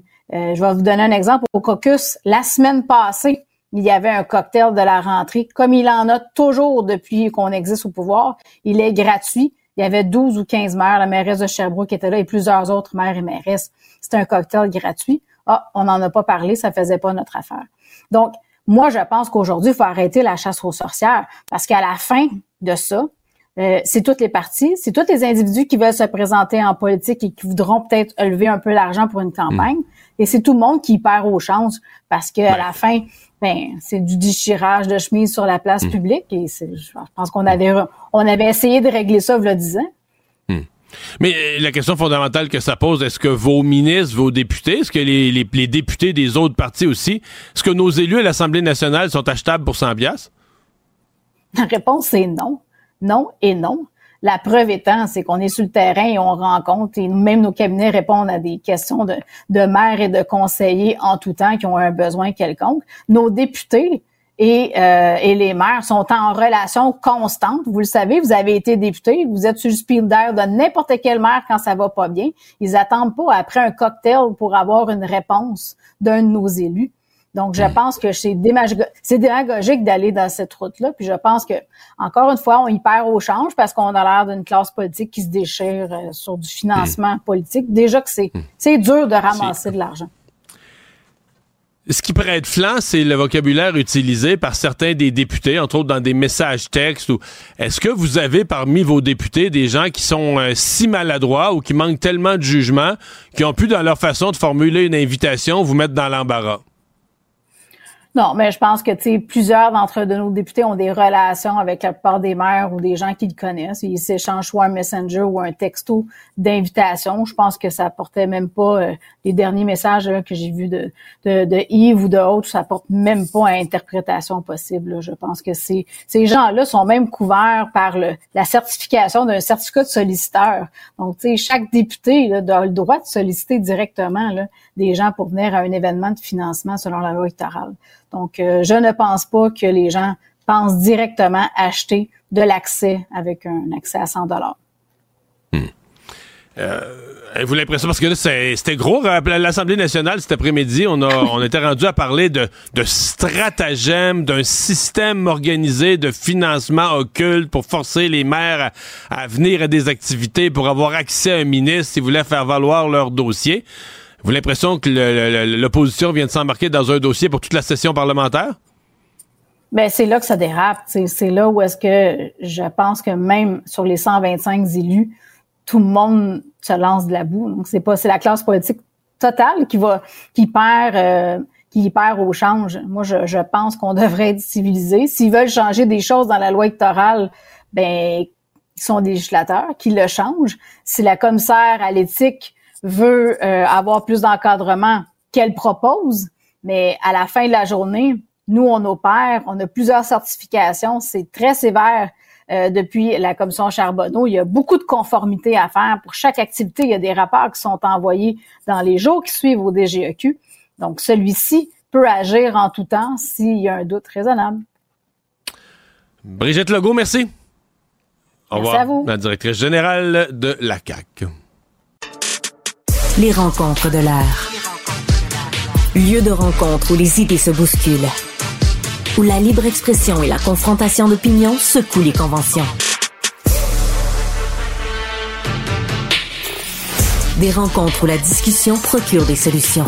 Des rencontres où la diversité de positions enrichit la compréhension. Les rencontres de, l'art. On parle sport avec Jean-François Barry. Salut Jean-François. Salut Mario. Alors, euh, ben, ouais, ça, on commence avec une chronique euh, non pas de sport, mais judiciaire. C'est ce que j'avais en tête. Je me disais, ouais, on parle-tu vraiment de sport euh, ce soir ou on est à côté? c'est triste, mais c'est ça parce que, bon, il y avait les, les noms des joueurs d'équipe Canada, ils circulaient déjà parce que ce que tu veux, on sait que la police de London convoque cinq joueurs, puis il y a cinq joueurs qui annoncent à leur équipe de hockey, ah, je serai plus là pour les prochains jours. Fait qu'à un moment donné, tu fais 1 plus 1 égale 2. Là. Ouais, sans raison. Là, ils sont pas blessés, ils n'ont pas une commotion, ils n'ont pas une femme qui a couché, quelque chose comme ça. Là, fait que tout le monde. euh, Mais bon, c'était pas confirmé. Mais là, il y a des journalistes de TSN qui euh, citent deux sources euh, proches du dossier oui. qui sortent les noms. Confirme les noms, c'est ça. Et donc, euh, ces, ces joueurs-là sont sommés de se présenter à la police. On sait déjà qu'Alex Formenton s'est livré à la police la semaine dernière. Et là, les autres, ben, c'est les noms que vous avez déjà entendus. Donc, Carter Hart avec les Flyers de Philadelphie, Michael McLeod et Cal Foot avec les Devils du New Jersey et euh, Dylan Dubé avec euh, les euh, Flames de Calgary. Les Flames, que- les Flames qui ont fait une petite patente un peu malaise. euh, parce que les autres ont évoqué des raisons personnelles, mais les Flames ont invoqué des raisons de santé mentale. Qui se retiraient des raisons de santé mentale. Puis ça, en 2024, c'est quand même un sujet sensible, la santé mentale. Bon, je sais, je devine qu'ils vont dire, ah ben là, il a trouvé ça tellement dur, le dossier judiciaire, la police, que ça l'a amené comme en mode peut-être un peu dépressif. Mais quand même, est-ce qu'un gars qui va se livrer à la police, tu peux le mettre que son congé demandé pour une raison de santé mentale, euh, ça, é- ça égratigne, là? Ça égratigne, ça va sûrement leur revenir dans le visage. En même temps, ils ont fait ça là, avant qu'on sache les noms. Fait que peut-être, j'imagine, tu marches. J'arrête pas de penser à, tout ça. là. Puis, oublions la, la victime, c'est pas drôle pour elle et tout ça, mais je me dis, ces équipes-là le savent depuis un bout. Euh, comment tu gères ça? Tu sais, puis ça aussi, ça va être des questions qui vont leur être posées. En même temps, est-ce que tant que c'est pas, tant que la police les appelle pas, tu peux pas dire vous portez pas l'uniforme, parce que ça, même là, ils sont toujours pas cou- coupables, tu sais. euh, Ouais. euh, Mais là, ils sont accusés. Ils sont devant la justice. Et que là, là, tu vas dire, tu porteras pas l'uniforme tant que tu n'auras pas été Ouais. blanchi de ces accusations-là. Mais tu sais, depuis deux ans qu'on sait qu'il y a des noms qui vont sortir, probablement que, la- mettons, là, Dylan Dubé, il aurait voulu l'échanger au Canadien. Le Canadien avait fait non, non, non, non, on sait très bien que c'est qui s'en vient. Là. Ça devait circuler Ouais. dans, dans le milieu. C'était des joueurs plus les- échangeables, ça, c'est sûr. Comment l'équipe gère ça? Là, quand il dit je vais prendre une pause, peut-être qu'il y a quelqu'un qui a fait de garde, on va dire que euh, problème de santé mentale en attendant. Je sais pas pourquoi les Flames ont évoqué ça. Et ça, c'est l'autre euh, partie de la patente. Carter Hart s'est mis sur le programme d'aide aux joueurs il y a un an, un an et demi, deux ans, là, des Flyers de Philadelphie. Euh, je me demande comment ces joueurs-là ont fait pour fonctionner. On fait pour, tu sais, je veux dire, jouer dans la Ligue nationale de hockey, un Faut que tu sois concentré. Ouais, faut que tu sois concentré sur ta carrière. Mais là, tu as quelque chose d'autre dans la tête qui te pend au bout du nez tout le temps.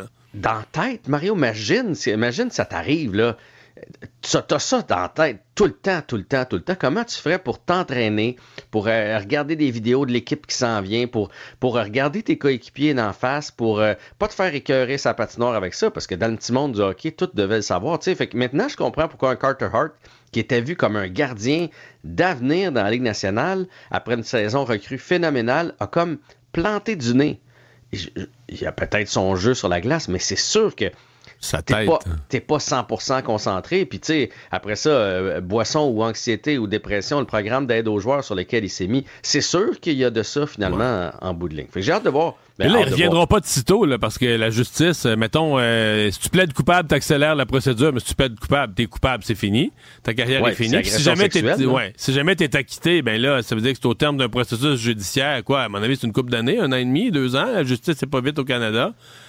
C'est des Ah non, ça- ça- on peut quasiment dire que leur carrière Est est, finie. En cas. veilleuse, mais peut-être même terminée, parce que deux ans ou trois ans, ou je sais pas combien de temps que ça va prendre, loin des, des arénas, loin des patinoires, loin de la Ligue nationale de hockey, c'est pas tout le monde qui peut revenir de ça Et ça, doigts. c'est si t'es pas, si t'es pas condamné, là. si t'es pas condamné, évidemment. Si t'es condamné, ben là, on passe à autre chose. ouais. Mais ça va être, euh, tu sais, je veux dire, ces gars-là, ils, ils donnaient les salaires un peu tantôt. Là. Ces gars-là sont tous euh, millionnaires. Euh, ils vont engager d'excellents avo- d'excellents avocats pour, se ouais. défendre. Puis là, ben, on sait ce que c'est dans tout ce qui est agression sexuelle, viol, etc. Ça va être la parole de l'un contre la parole euh, de l'autre. Puis peut-être qu'il va y avoir différentes sentences. Là, il y en a peut-être trois qui vont être reconnus coupables de quelque chose, puis deux autres. euh, on- Mais en tout c'est un procès conjoint. On va, on va le suivre. On va Tu voir, la police de London avait déjà dit que début février, je pense que c'est le 5, Ouais, qui, ouais. qui allait faire une conférence de C'est toujours presse. ça, le 5, pour, c'est ce que j'ai vu tantôt. euh, pour nous donner des détails, comment l'enquête a avancé, etc., etc. là. Mais bref, là, les noms sont connus. Euh, je sais pas comment ça fonctionne dans ce temps-là, mais j'imagine que t'es mieux de te livrer à la police avant Ouais, qu'un ouais, matin euh, ouais. À sûr. 5h30 il débarque chez vous. Là. Des nouvelles des Alouettes? Ouais, c'est une drôle de période pour parler des Alouettes quand même, le 30 janvier, mais deux nouvelles aujourd'hui. Euh, Luai euh, Ukak euh, qui s'entend avec les Buccaneers de Tampa Bay. Je sais pas si tu te souviens, lui, parce que on se textait dans le match de la Coupe Grey, là. C'est le jeune de 23 ans qui était si bon sur la ligne. Si je me trompe pas, il avait, il avait fait euh, quelques sacs du corps, puis il avait aussi touché un ballon avec ses, Ouais, ouais, ouais. ses mains, puis euh, il arrêtait pas de le vanter à la télé à quel point c'était un jeune prometteur et tout ça. Et là, il s'en va dans la NFL. On peut pas être fâché pour lui, tu sais, euh, il s'en va dans la NFL. C'est sûr que s'il fait pas l'équipe en bout de ligne parce que c'est son deuxième camp, il va revenir avec euh, les Alouettes, mais les Alouettes aujourd'hui lui ont souhaité bonne chance. Là, tu peux pas, tu peux pas empêcher un jeune comme ça de réaliser ses rêves et de progresser. Reste que c'est quand même une, une perte pour les euh, Alouettes, surtout que c'est le deuxième, le Austin Mack aussi, qui lui s'en va du côté d'Atlanta. Bon, vont-ils faire l'équipe? Vont-ils être sur l'équipe de réserve, etc., etc.? Ça demeure des pertes aujourd'hui pour euh, les Alouettes. Et autre nouvelle pour euh, les Alouettes, William Stenbach, le porteur de ballon, qui est avec nous depuis euh, plusieurs saisons, qui a demandé à être libéré. Lui allait tomber joueur autonome. Visiblement, les Alouettes n'avaient pas l'intention de lui offrir un contrat. Il cherche un gros contrat à long terme. C'est un gars qui a de bonnes statistiques. Le problème, c'est qu'il a 29 ans. Et depuis euh, deux ans, il est toujours blessé. Puis, on, porteur de ballon, on sait à quel point tu es dans le trafic. Là. Ouais.